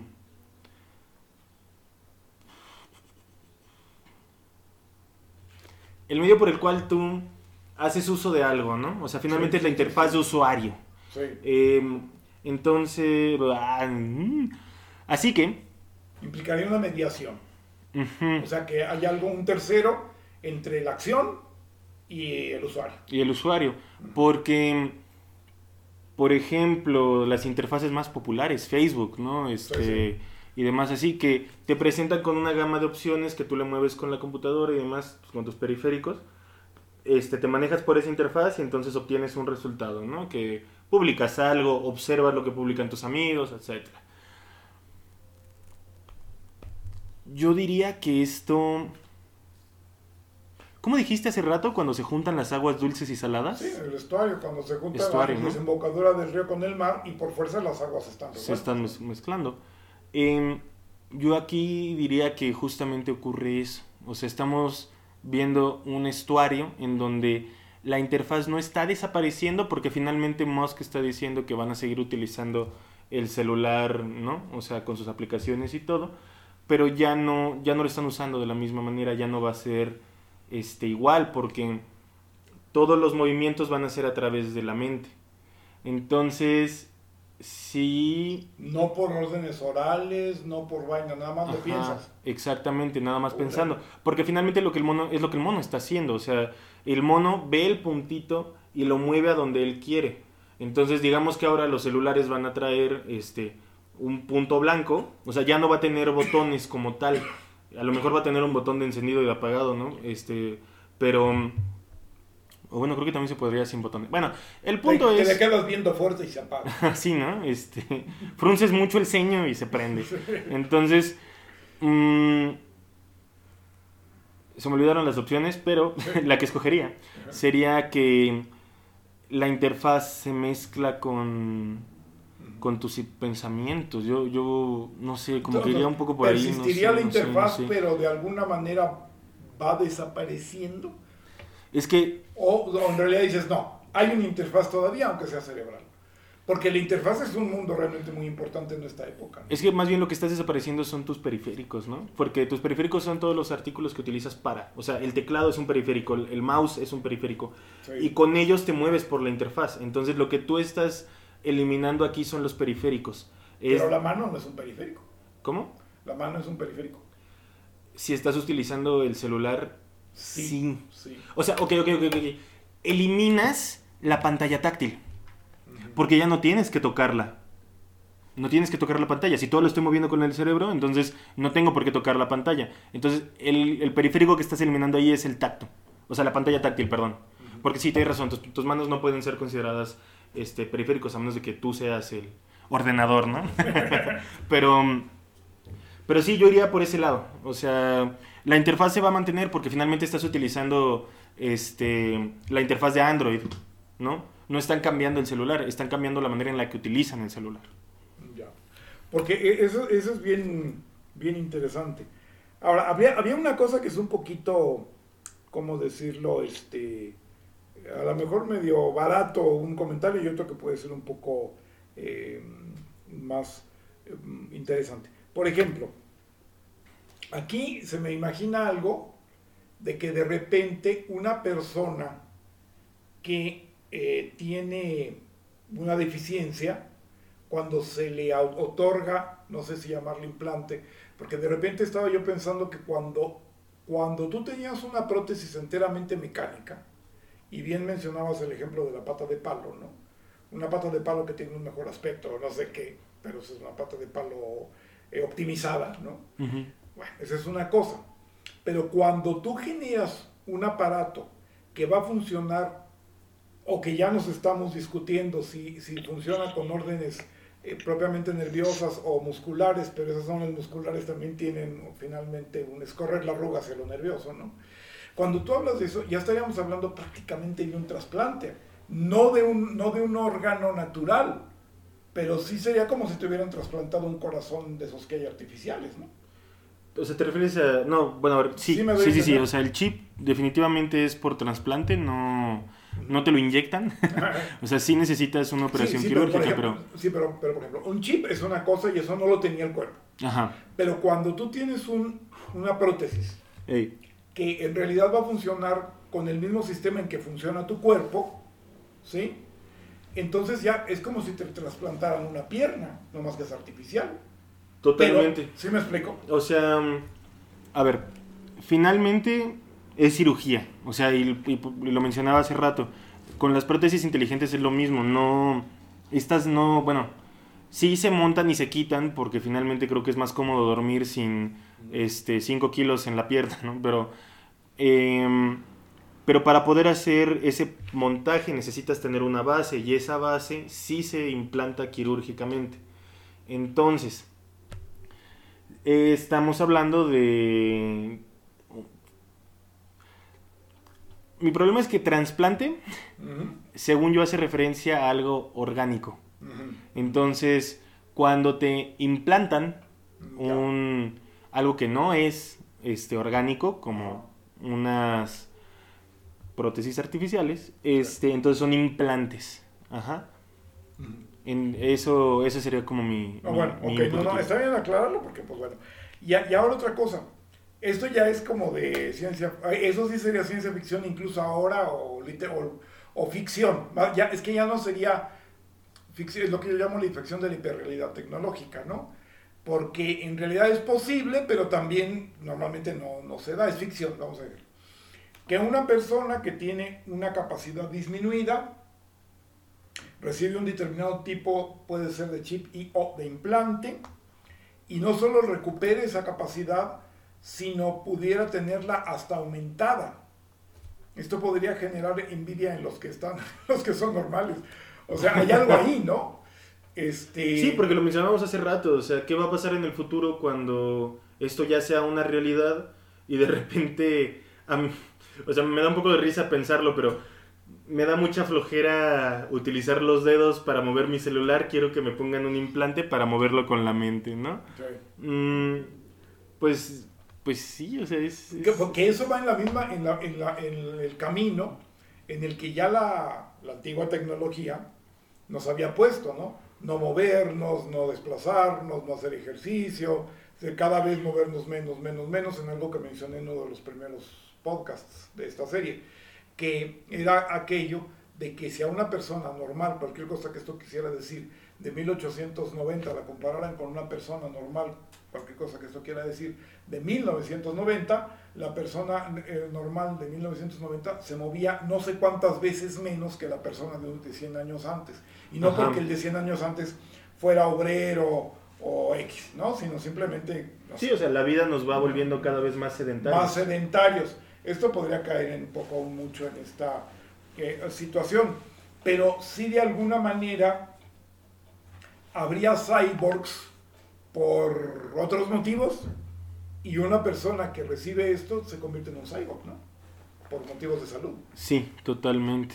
Mm, finalmente, si mal no recuerdo, cyborg es este, sí, ¿no? Un ser vivo que recibe, pues, implantes este, artificiales para ya sea mejorar o eh, devolverle una capacidad que había perdido. Entonces, yo diría que sí, estos son, son, son cyborgs. Ya, son, cyborgs. Entonces, estamos hablando así de una serie de cosas. Sí, ojo, cyborgs porque lo controlan, este, o sea, porque las prótesis y lo demás, lo que se le está implantando, este, ya tiene un grado de, de tecnología adentro, ¿no? O sea, las personas con una prótesis normal o con una pata de palo, pues no, no son cyborgs, pero si ya estamos hablando de que controlan cosas con la mente o están utilizando señales musculares, este, ya sea tanto, bueno, más bien creo que sí son mecánicas por la fibra, pero bueno, este, para mover la prótesis, entonces sí... Es pues decir, que ya, ha intervenido en la tecnología digital y otro tipo de... un nivel diferente, cualitativamente superior a lo que antes hubiera sido incluso una, una, una rodillera mecánica. Una, ¿no? sí, una rodillera mecánica. Por ejemplo. Bueno, pues más o menos por ahí andaba la cuestión. Yo creo que es bien importante porque sí tenemos que entrar a, a, a conocer lo más a fondo posible, así sea a nivel de difusión, qué está pasando, por dónde está, dónde está quedando esta bolita. ¿no? Claro. Caco Basili, ¿algunos pensamientos finales?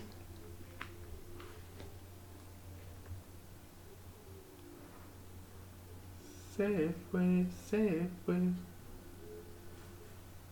Por ahora, ¿les parece? Me parece que ahorita tienen muy bien cubierto el tema. Ok, ok, ok.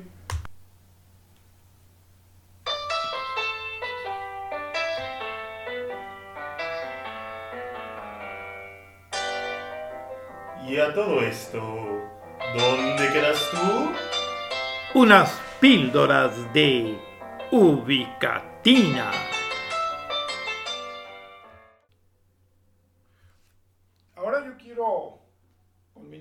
Algo que creo que ustedes van a poder desarrollar. Desde luego yo también participaré maravillosamente, pero quiero recordar algo que viene muy a colación se usaba mucho en mis tiempos, y mis tiempos fueron hace como 40 años o más.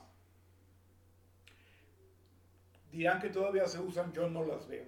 Las dinámicas de grupo, ejercicios entre varias personas para llegar a algo, obviamente, pero a veces discutiendo, a veces haciendo alguna manualidad, había diferentes procedimientos. Pero lo cierto es que eran didácticos y, eran muy, muy interesantes. y aportaban mucho.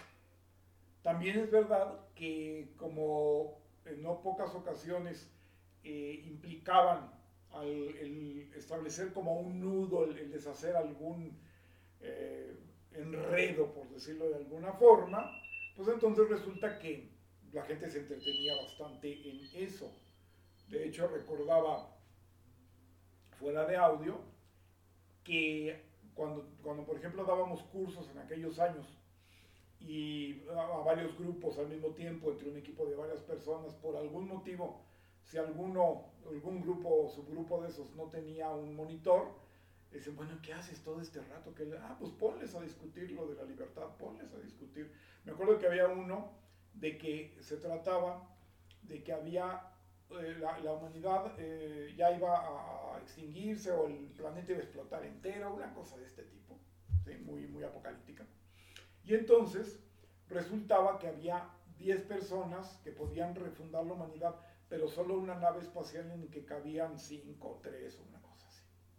Y entonces había diferentes tipos de personas que iban de un obrero, un profesor, me acuerdo muy bien que había un sacerdote, una prostituta y no sé qué, no sé por qué me acuerdo de la prostituta, pero ahí estaba. Entonces, este, y entonces, claro, la discusión de a quién dejabas irse en la nave espacial para fundar una nueva humanidad. Lógicamente los creyentes no, pues queríamos que a fuerzas fuera el sacerdote, pero los no creyentes decían, no, pues cómo, pues ese para qué sirve si además supuestamente ni puede tener hijos, no, tiene que ir uno que sí pueda.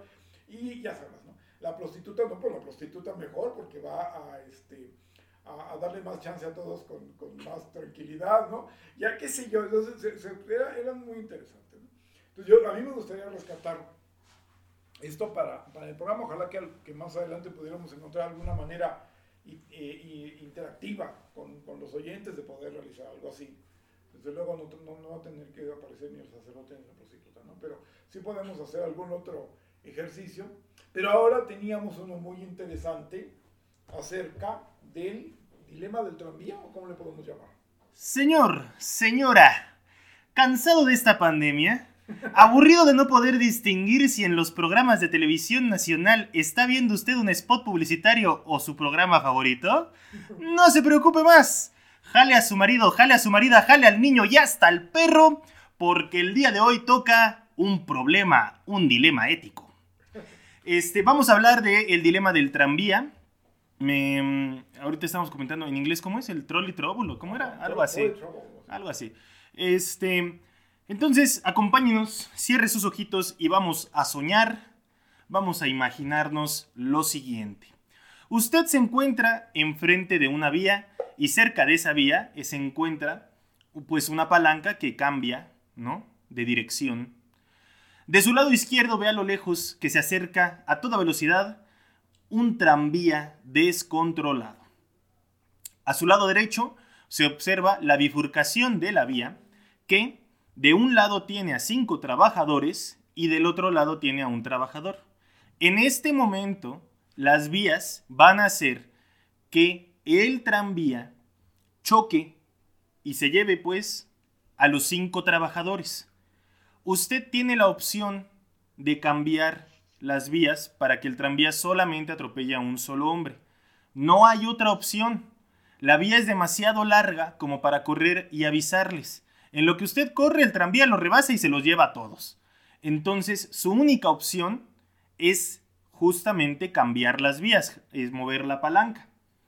Y aquí es donde yo les pregunto, ¿ustedes qué harían?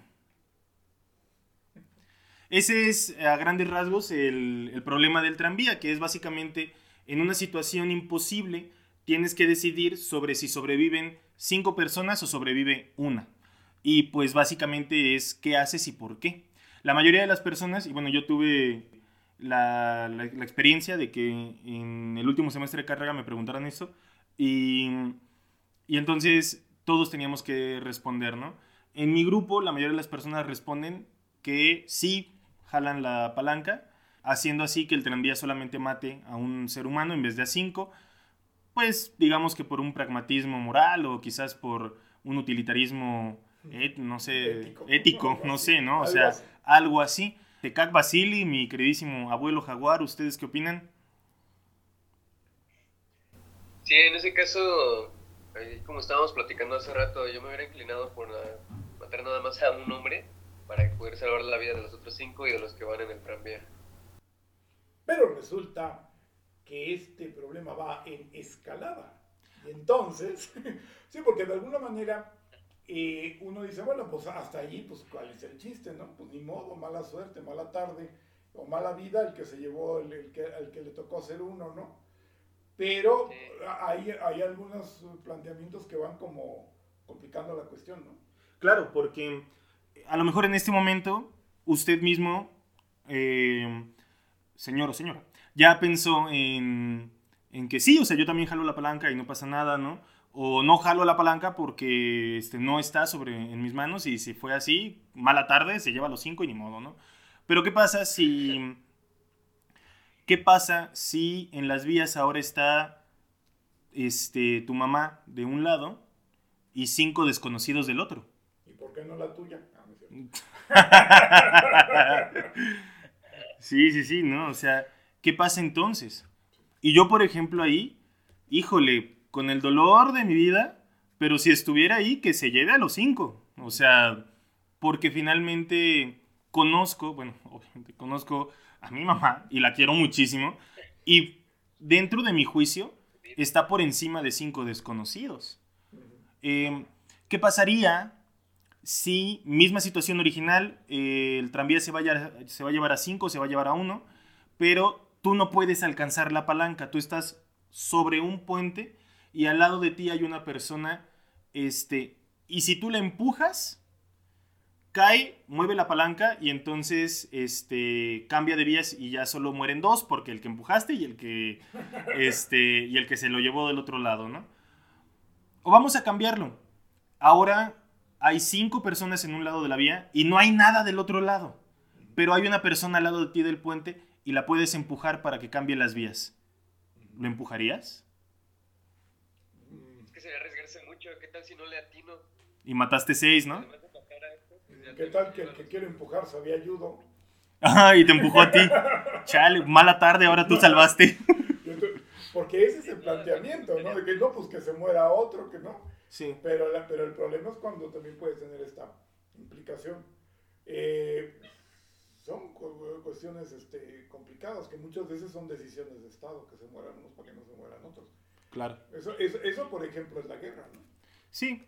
Este, a mí me sorprendió muchísimo cuando me hicieron ese planteamiento porque antes había escuchado el problema del tranvía, pero nunca me había tocado con lo del puente y si tú empujas a la, a la persona.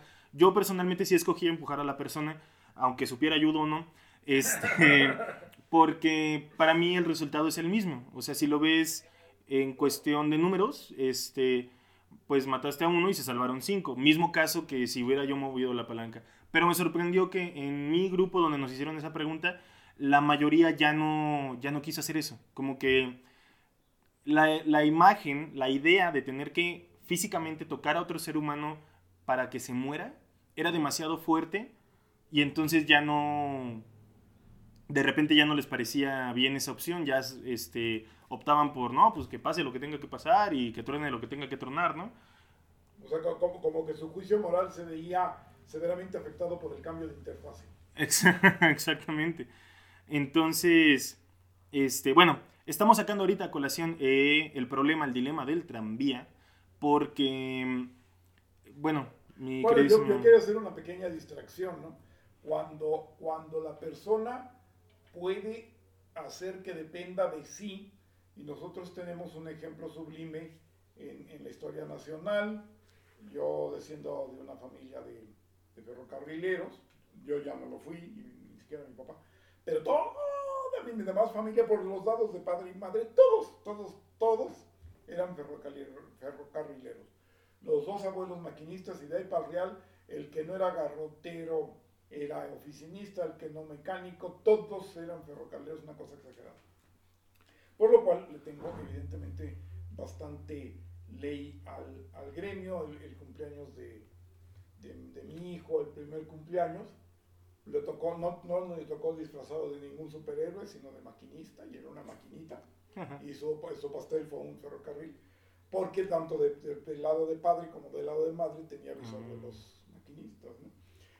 pero entonces tenemos un, ejemplo em, verdaderamente sublime y egregio en el gremio en, México, y yo lo considero un ejemplo mundial, que fue el caso de Jesús García, el héroe de Nacosari, que con un tren cargado de explosivos que iban a estallar, él lo que, eh, a estallar, eh, él lo que hace es que sale del pueblo y a, toda velocidad, estamos hablando del, del 1890 y tanto, bueno, ¿cuánto sería toda velocidad? 80 kilómetros, no sé cuánto serían aquellos tiempos, en un ferrocarril, pero se sale del pueblo y explota el, el, este, él con el, con el tren, pero ya fuera de la población y salva, salva a la población.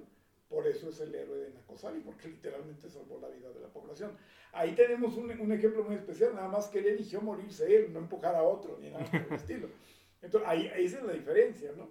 Cuando te quedas para vivir y el sentido de responsabilidad que tiene, y no deja de ser muy interesante eso, ¿no? Que el cambio de interfase pueda implicar, este, no, es que si lo toco físicamente, no. De repente ya no quiero, ¿no? que creo que eso sigue persistiendo y es lo que tanto, eh, es otra forma de decir lo que, no sé si tanto, pero ya lo he mencionado en los programas, ¿no?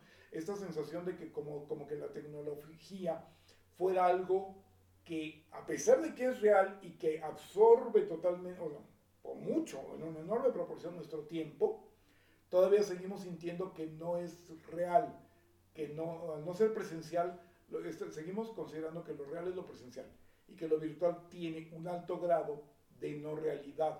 Y por ejemplo en eso, no, yo le jalo la palanca, pero no lo empujo a él, porque si lo empujo a él entonces siento feo. De carne a carne, por decirlo así, sí lo siento, pero con una palanca, pues y ya para una generación actual, pues es lo más parecido al ratón de la computadora que tengo en la mano, bueno, entonces no es tan real, ¿no? Y no deja, a esto no, no, vamos a llegar a un término con una discusión que además no está hecha necesariamente para que se termine, pero sí, sí, es muy interesante por el hecho de que a qué le estamos concediendo realidad o no en discusiones, eh, por ejemplo, de términos éticos, que esto no, no, lo vamos a ver sino en el próximo programa. Vamos a ver eh, y empezar a ver una cuestión interesante sobre infoética. Pero estábamos revisando el viejo amigo eh, dilema de los tranvías. ¿Por qué? Ah, bueno, porque, bueno, ahorita queremos hablar, o sea, este fue el preámbulo, la antesala, de poder discutir eh, el tema de los autos que se manejan solos. Eh, mi queridísimo Cac Basili, ¿quieres mencionar algo al respecto? Eh, prefiero escuchar primero lo que vas a decir. Ok, ok. Este, bueno, básicamente es que los autos Tesla de nuestro queridísimo y nunca bien ponderado Elon Musk. Y no es nuestro patrocinador. Elon Musk, patrocínanos. Este pues hace unos años. Ándale. Este, ándale, oye, hay que mandarle una carta a Neuralink, ¿no?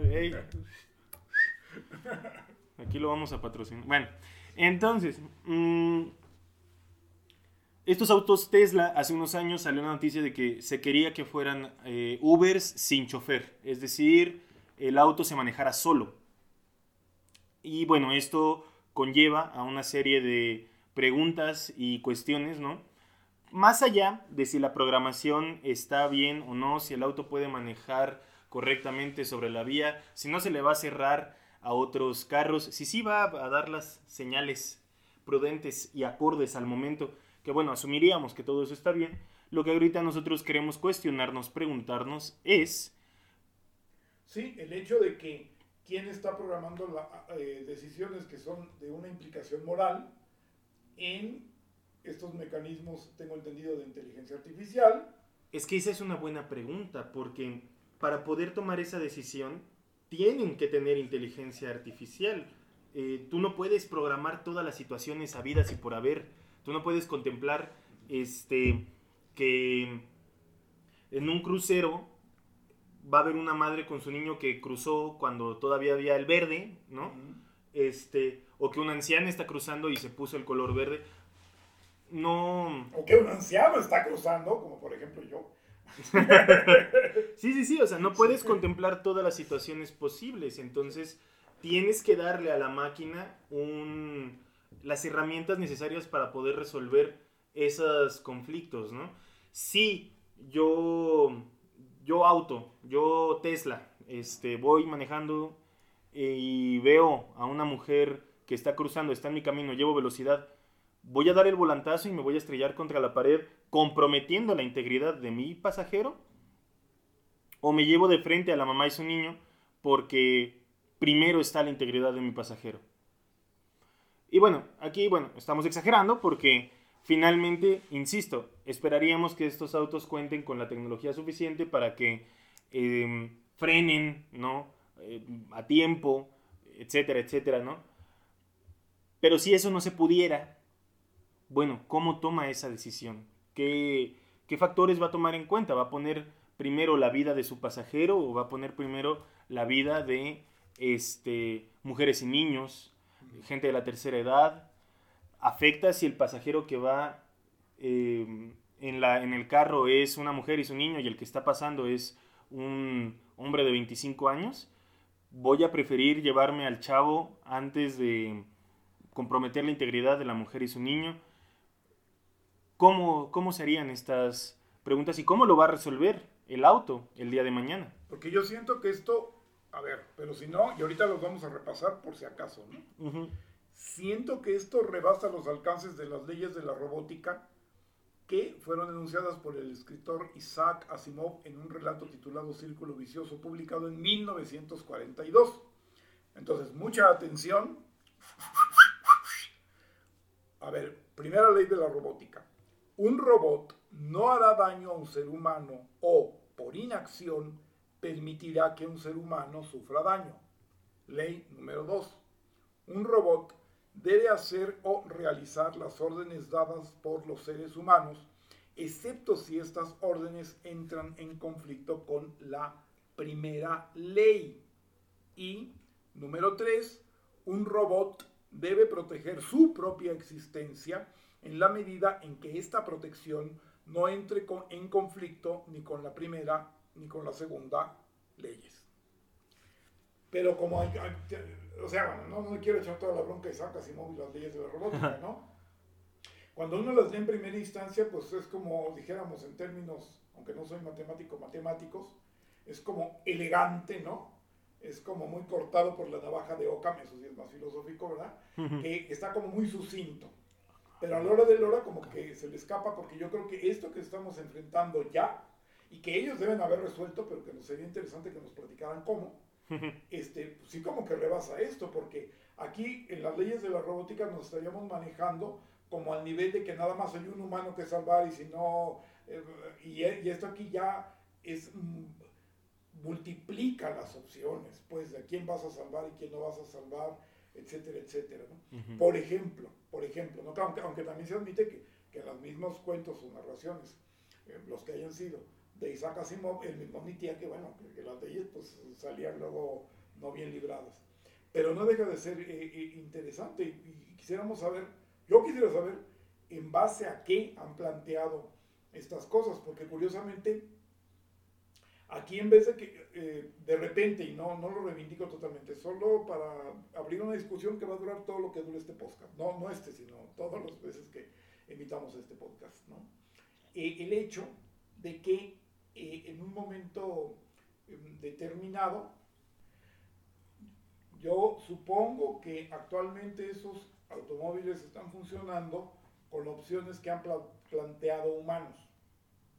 Sería, sería interesante saber qué opciones son realmente, cómo han manejado el asunto y quién lo decidió. Pero el día de mañana, este, ¿qué va a pasar? O sea, los, los van a tomar decisiones los, los, los, coches. Se puede considerar que un automóvil ya está tomando decisiones y una cosita, para que eso sí eh, quede también. Estamos hablando de inteligencia artificial, pero ¿hasta dónde vamos a hablar de emociones artificiales o de voluntad artificial? Eh, de repente siempre eh, los eh, migrantes digitales, durante mucho tiempo como que creímos, no, pues las máquinas pueden llegar a ser muy, con o sin comillas, inteligentes, pero nunca van a tener sentimientos. Y sea por el procedimiento que sea, que yo creo que son como rudimentaciones pero eficaces, y eso ya lo vamos a tratar, e, esta cuestión que ha surgido en, en Spotify o en alguna de estas eh, aplicaciones para audio que eh, le programan a la gente la música que, que, oiga de acuerdo a su estado de ánimo, ya empieza a haber un manejo de emociones según algún tipo de algoritmo o algo lo que sea. Siempre será interesante saber y que lo pudiéramos entender cómo lo hicieron, pero pienso que por allí hay, hay, algo, ¿no? El hecho de que de repente, primero, ¿qué va a pasar con los dilemas morales con las máquinas si ya, los están, si ya están resolviéndolo ellas directamente o el día de mañana lo van a hacer? Segundo, como lo vimos en el caso de, la, de los que mataban, bueno, perdón, de los que jalaban la palanca cuando era su mamá, no, pero lo están cuando no era su mamá, ¿no? O sea, eso ya es una cuestión emocional, de alguna manera. Tiene que ver con información, ¿me entiendes? Pero la, la, diferencia es de esa índole, ¿no? Porque una máquina, así como nos la imaginábamos en otro tiempo, decía, pues no importa, pum, ¿no? Y de cualquier manera se echaba que a la jefa o a quien. Entonces, ahí hay toda una pues, cuestión que a mí me parece bien rica y bien, bien interesante, ¿no? No, sé si, si podríamos contar con algo para saber cómo tomaron estas decisiones quienes ya tienen la coches funcionando en las calles con eso. En donde por otro lado, y, y, este es un punto también, además, de que curiosamente ahí empieza a aparecer como el que va a meter el desorden, va a ser el humano y no tanto el coche. El coche aparente o real aparentemente funcionaría de manera ideal si todo estuviera en orden. Pero ¿qué pasa si la viejita se cruza el alto? ¿Qué pasa si el perro se escapa y tras del perro el niño? ¿Qué pasa, no? Como decía mi papá, en paz descanse en gloria esté, siempre frena cuando veas una pelota, no te esperes, porque detrás de una pelota viene un niño, ¿no? Entonces, ahí, ahí, ahí, ahí, claro, ahí son una máquina puede decir pelota, ya. Pero es un tema como muy interesante. No sé, ustedes sí me interesaría mucho saber qué, qué, ven, qué piensan, qué onda. Mi queridísimo Kak Basili. Bueno, son muchas implicaciones éticas. Digo, no podría decir qué tan preparada está la tecnología hoy en día para poder eh, enfrentar una situación de esas. Porque mm, con los casos de los autos, eh, los autos que han atropellado y matado a gente, eh, hubo el primer caso, ¿no? El caso cero. En el que la responsabilidad ya no se vaciaba sobre el conductor que iba, que iba manejando, sino que se vaciaba sobre la persona que había desarrollado esa tecnología y que no era lo suficientemente buena, ¿no?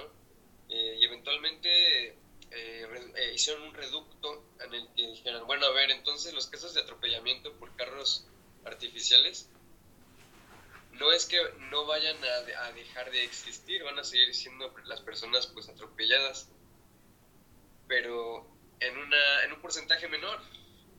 Eh, entonces, siempre y cuando la muerte por atropellamiento sea menor con, los autos inteligentes, ellos no ven, o los creadores, los, este, los desarrolladores, pues lo ven como una, una oportunidad ¿no? de, de reducir las, eh, las posibilidades de muerte de las personas por atropellamiento. Y es que a cada rato cuando estamos viendo en, en muchos de los temas que estamos tratando, se, se, llega a reducir mucho aquello de la diferencia entre lo relacional y lo esencial. El hecho de que a ti te apura, por ejemplo, el, el hecho de que se muera una persona, un niño, una, una, gente concreta, a que sea algo que eso sería lo esencial, ¿no? En donde estás fijándote filosóficamente en algo que, y no digo que toda la filosofía lo vea así, pero una parte de la filosofía, por ejemplo, si podríamos manejar como humanística y dejémoslo de ese tamaño porque sería largo todo explicar, cuando tú ves como la esencia, eso es, cuenta, una esencia humana, ¿no? Y que de alguna manera el, el, el, este, el robot dijera, esencia humana, esencia humana, y entonces ya no lo, ya no lo mataron. Y, pero muchas veces esto se ha manejado con un trasfondo de una situación eh, relacional en donde las esencias no cuentan sino como las acciones y esto se va diluyendo, por ejemplo, cuando dicen, no, pues para que me lleguen a demandar a mí, o sea, cuidas mi esencia, pero no la de los otros, ¿no? Cuando para que me lleguen a demandar a mí, no, pues está complicado por eso, no, pues está complicado por aquello, como a mí no me va a tocar, ¿sí? No se, no se reduce eso lo relacional, pero sí se presta a ello creo que habrá que explicarlo con todo detenimiento en otro programa. Eh, pero finalmente, como no me va a tocar a mí, a resumidas cuentas es el viejo asunto de yo creo que lo ha sido, de, bueno, eh, un, poco sería, de otra manera, lo de si vas a matar uno, vas a matar seis, ¿no? Eh, como vamos a acabar matando a dos o tres por ahí perdidos, eh, es tan complicado el redijo jurídico que a mí no me va a tocar y son muchos los millones de dinero que podemos ganar, prácticamente sería pues que se mueran dos o tres millones por allí, dos perdón, dos o tres por todos los millones que se van a ganar. No sé si me doy a entender. Yo creo que por ahí está la cosa, ¿no? No sé. Por donde yo creo que va a estar la cuestión aquí es, finalmente no dejemos de ver que son empresas y entonces a mí como empresa yo lo que necesito son elementos para defenderme en un juicio. Entonces creo que más bien va a ser como la película de Yo Robot con Will Smith. Em, esa película me marcó muchísimo de niño eh, porque dejando de lado todo el cariño y apego emocional que puedo tenerle, recuerdo mucho la escena en la cual pues Will Smith interpreta a un policía que está enojado con las máquinas porque en un choque, en una colisión, lo salvaron primero a él en vez de a una mujer y a su niño. Y resulta que el carro de la mujer y el niño cayó primero al río y el de Will estaba un poquito más arriba. Entonces el robot calculó que Will tenía 50% de probabilidades de sobrevivir y la mujer y el niño solamente tenían 25. Entonces salvó al que tenía más probabilidades de sobrevivir, ¿no? Em, entonces, para mí esto va a ser similar. Eh, yo creo que las, los carros van a tener que, con base a toda su programación, decir, llevo cierta velocidad, estoy a una distancia de colisión contra eh, la mujer y el niño, em, adentro tengo a 1, 2, 3, 4, 5 personas, y con eso va a calcular quién, cómo salvar al mayor número de personas. Es decir, si la colisión es muy inminente y la única solución es este, dar un volantazo para nada más así rasurar este, al niño y a la mujer y estrellar el carro que solo tiene una persona, como dijimos, mala tarde y ¿no? Vámonos. Pero si llevo, adentro llevo a tres personas, con la pena, ¿no? O sea, me llevo de calle a lo que tengo enfrente porque son menos, ¿no? Mm, porque al final del día, a la empresa Tesla, digamos, por poner un ejemplo, en el juicio Tesla va a decir, es que había tanto porcentaje de salvar a estos y había tanto porcentaje de salvar a los otros, pues la máquina salvó a los que tenían mayor porcentaje, ¿no? Así que más que bien no será como un problema moral para la computadora porque pues la computadora no puede ejercer juicios morales todavía. Em, Exactamente. Pero pero se va a tratar de un juego de porcentajes, en donde yo voy a tratar de un juego estadístico, en donde yo voy a salvar a la mayor cantidad de personas. Eh, y ya después, pues Tesla se las arreglará para los juicios y lo demás. Mm, es, esa sería como mi, la parte que yo puedo agregar, porque creo que. Creo que así lo manejaría yo. Sí. O sea, yo no reivindico el hecho de que, o sea, no defiendo el hecho de, ni me gusta el hecho de que, de que la moral vaya a transformarse. Lo que me pregunto, sin embargo, es si va a cambiar la naturaleza o la forma de ejercer juicios eh, morales. Eh, aquí, aquí sí que verdaderamente estaríamos más con preguntas que con, que con respuestas por ahora, y creo que esto será una magnífica manera de poder dar una introducción hasta el próximo programa, en el que, este, ¿qué pasará con los dilemas este, morales? ¿Serán las máquinas capaces de ejercerlos? El hombre humano o, el hombre humano va a tener que programar todas las opciones posibles y entonces la culpa va a ser del humano que los programó. Literalmente, no deje de ver nuestro próximo, no deje de oír nuestro próximo programa. programa. Eh, va a tratar de otras cosas y de eso también. Pero sí, es importante, yo creo que la infoética es algo bien importante que tenemos que empezar a tomar en cuenta muy en serio. No sé acá nuestro amigo Kak Basili, con qué nos pueda ilustrar o opinar al respecto.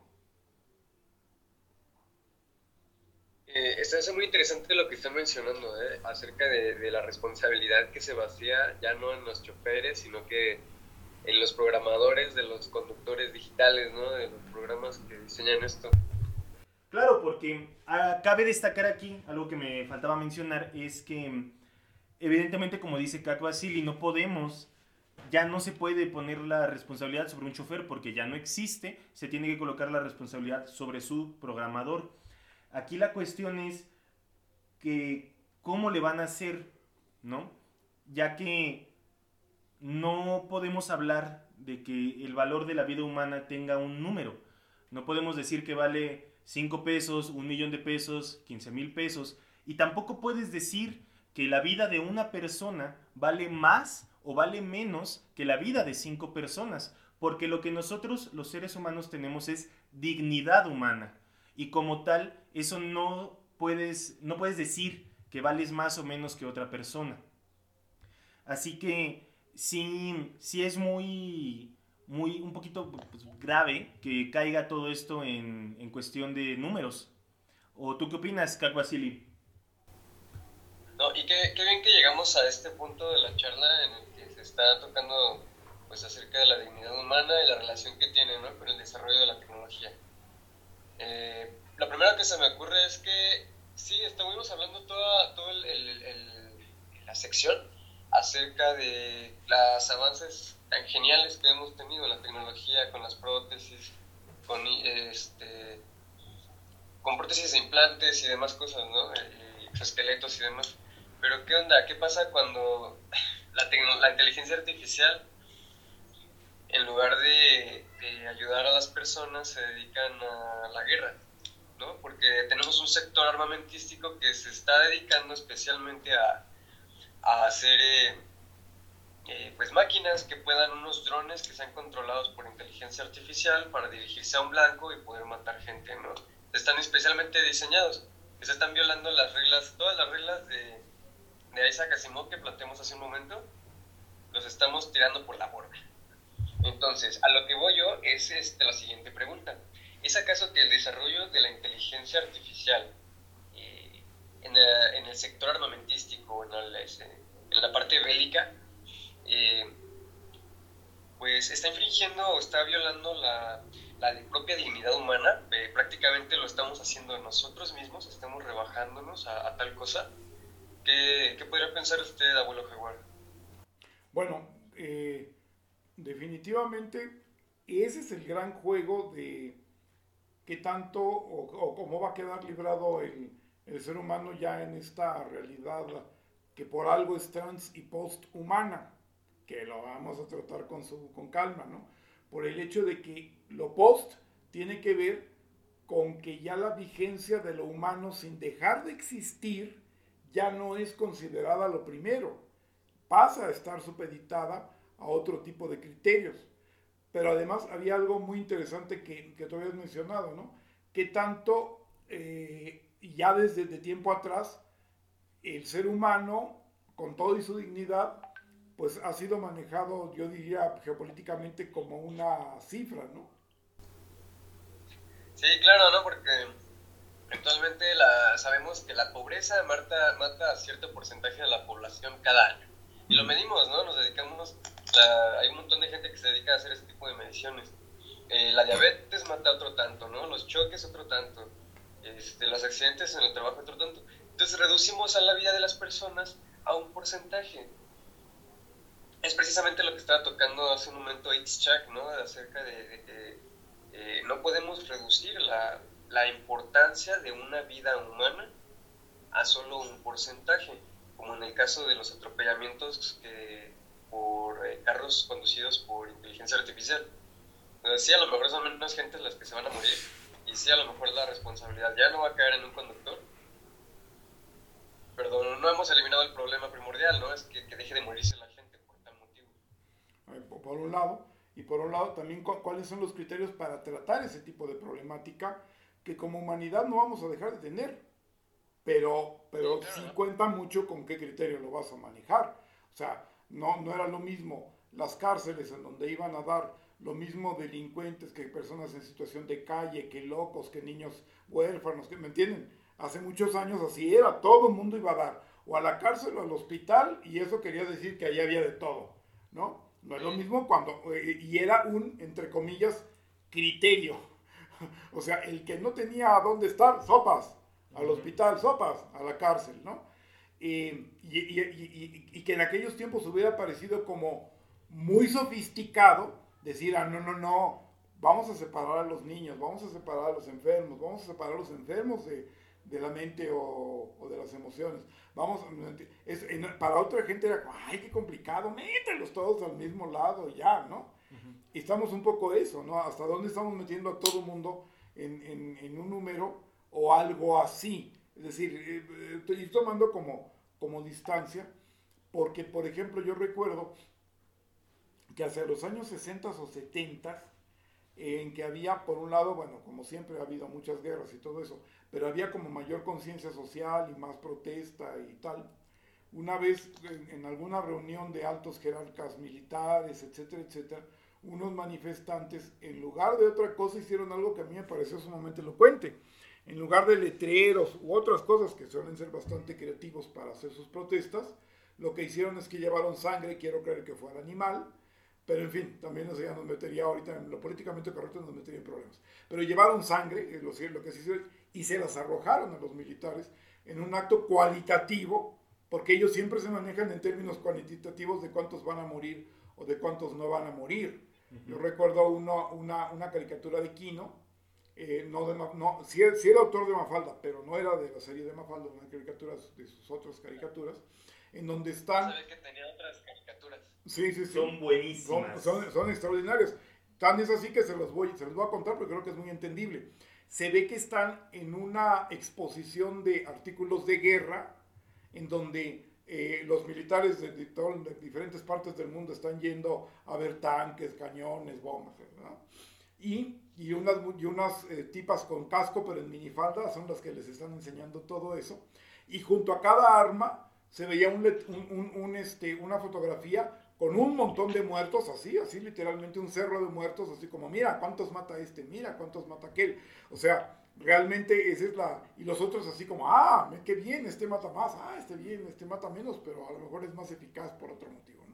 Entonces, es un poco lo que nos ha pasado. Si de ese criterio pasamos a unas decisiones raras que se están tomando, creo yo que todavía con criterios humanos a través de máquinas y mañana quién sabe, sí nos está metiendo en una situación bastante compleja que nosotros tenemos que tomar cartas en el asunto porque somos los, no los presuntos, sino los principales implicados.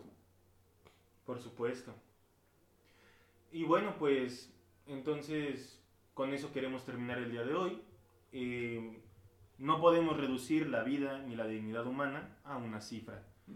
Y díganos ustedes qué opinan, qué piensan, qué sienten Quizás ya ahorita para el final del programa nos pusimos medio pesados, este, porque empezamos hablando de autos que se conducen solos y terminamos hablando de este, equipos armamentísticos, ¿no? Pero, pero bueno, la cuestión aquí es esa, o sea, ¿cuál sería una buena manera o qué, qué opciones tenemos para manejar estas nuevas tecnologías que se les ocurren a ustedes? Y porque ya la ética no es una cosa teórica, que nunca lo fue pero que quizá llegamos a verla como tal.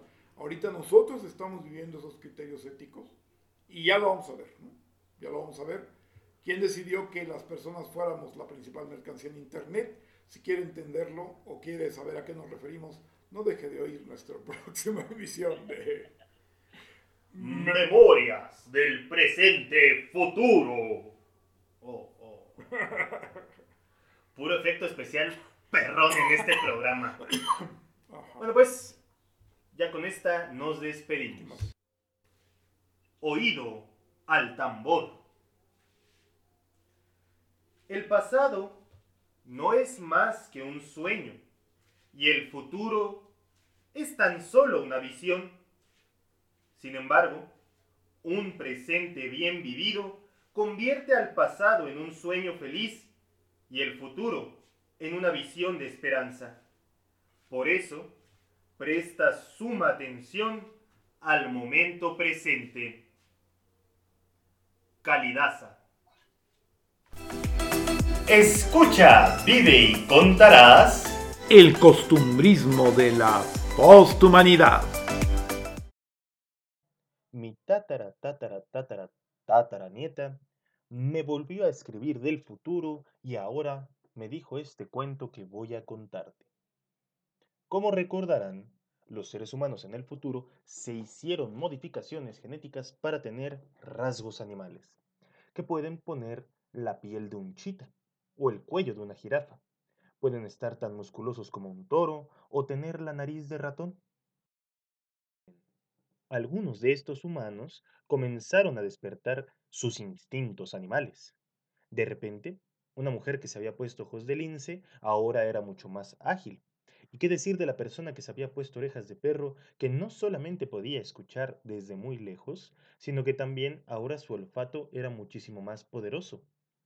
Ojalá también pudiera seguir viendo a colores. Al principio era una maravilla, ya que con sus nuevas dotes y habilidades, las personas estaban logrando hacer tareas de manera mucho más rápida e incluso cosas que antes no podían, como mover carros a fuerza pura o escalar edificios en cuestión de minutos. Aún así, no todos estaban contentos con estos cambios. Muchos vecinos que no estaban de acuerdo con estas modificaciones los tachaban de salvajes, de animales y desconfiaban de ellos. Tanto llegó su odio contra los humanos modificados que empezaron a llamarlos por el nombre peyorativo de nianos, es decir, ni animales ni hombres. Y poco a poco se fue haciendo una brecha entre aquellos humanos que habían permanecido igual y los humanos modificados. De pronto, varios vendedores no querían darle servicio a los humanos modificados de la misma manera que a los humanos normales. Así pues, los humanos modificados se guardaban el derecho de proporcionar servicios a los humanos que usaban el término nianos.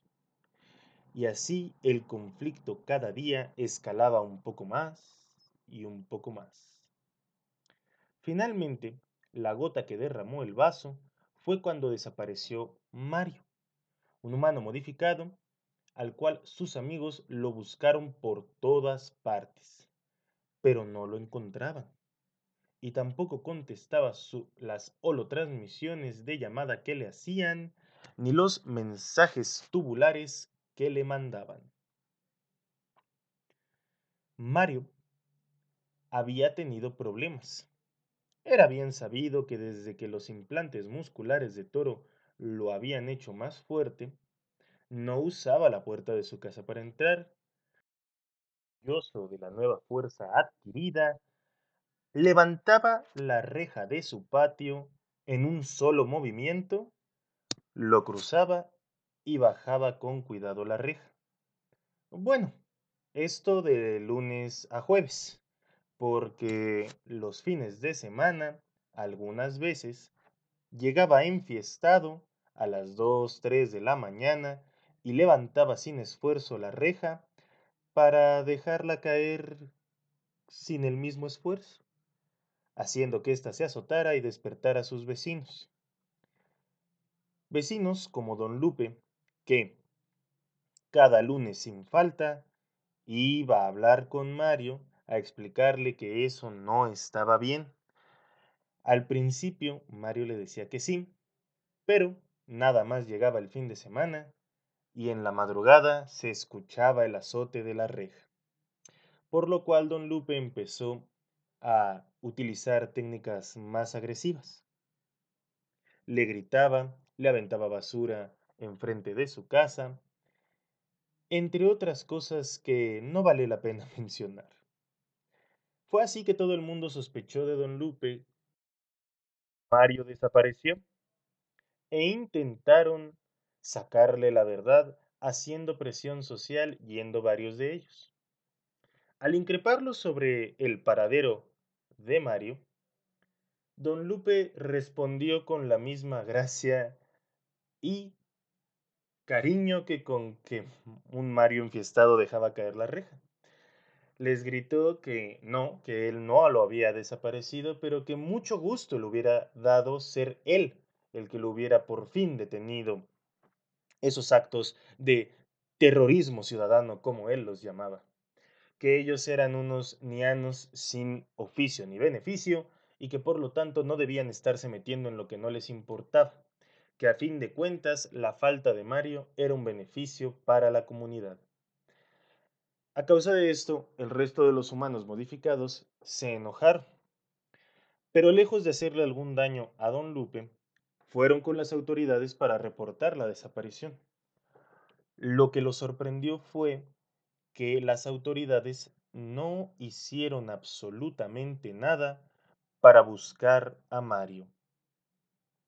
Siempre les daban largas les decían que ya estaban investigando, pero que no había nuevas pistas, que habían perdido el rastro, que se había traspapelado, y así pasaba el tiempo.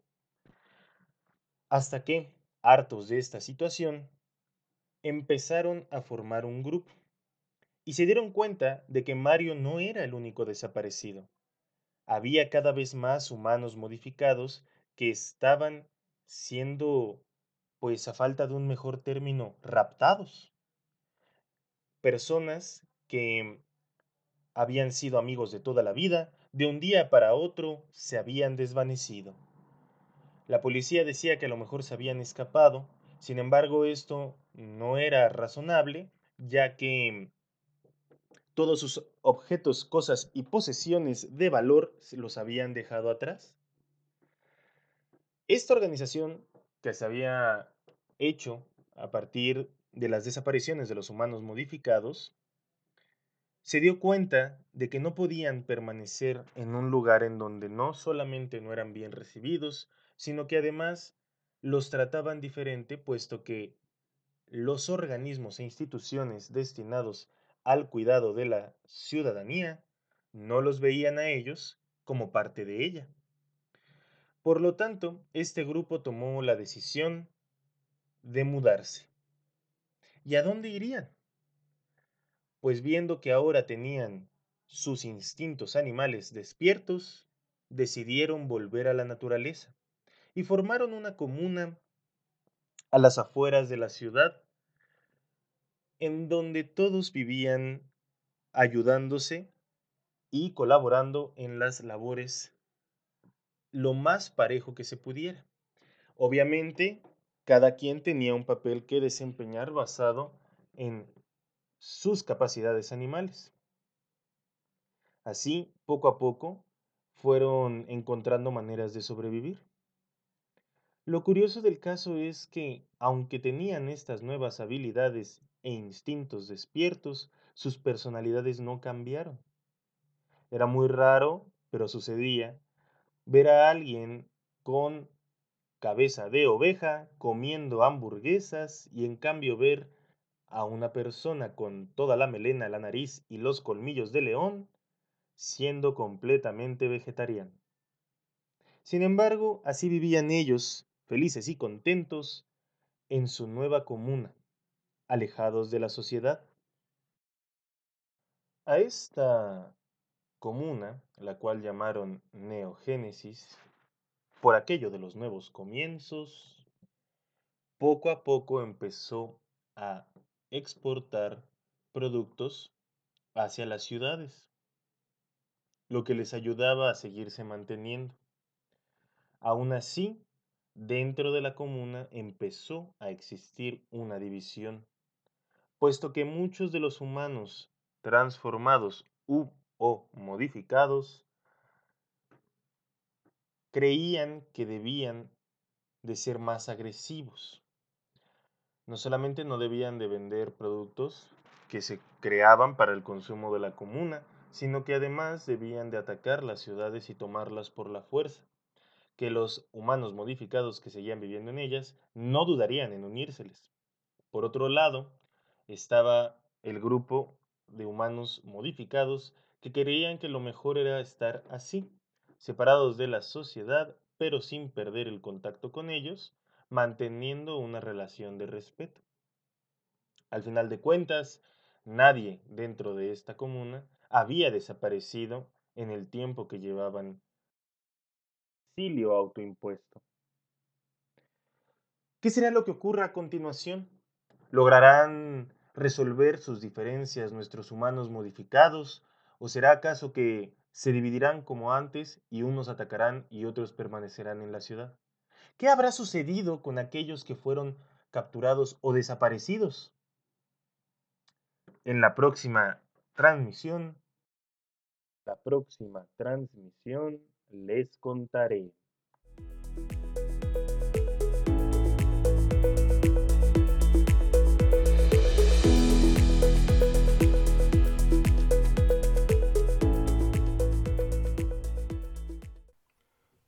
Este programa fue creado por El Abuelo Jaguar y El Chile Más Rojo. Toda la música fue tomada de Free Stock Music. Si te gustó alguna de las canciones en este programa, no olvides checar la descripción del podcast. Come frutas y verduras y lávate las manos.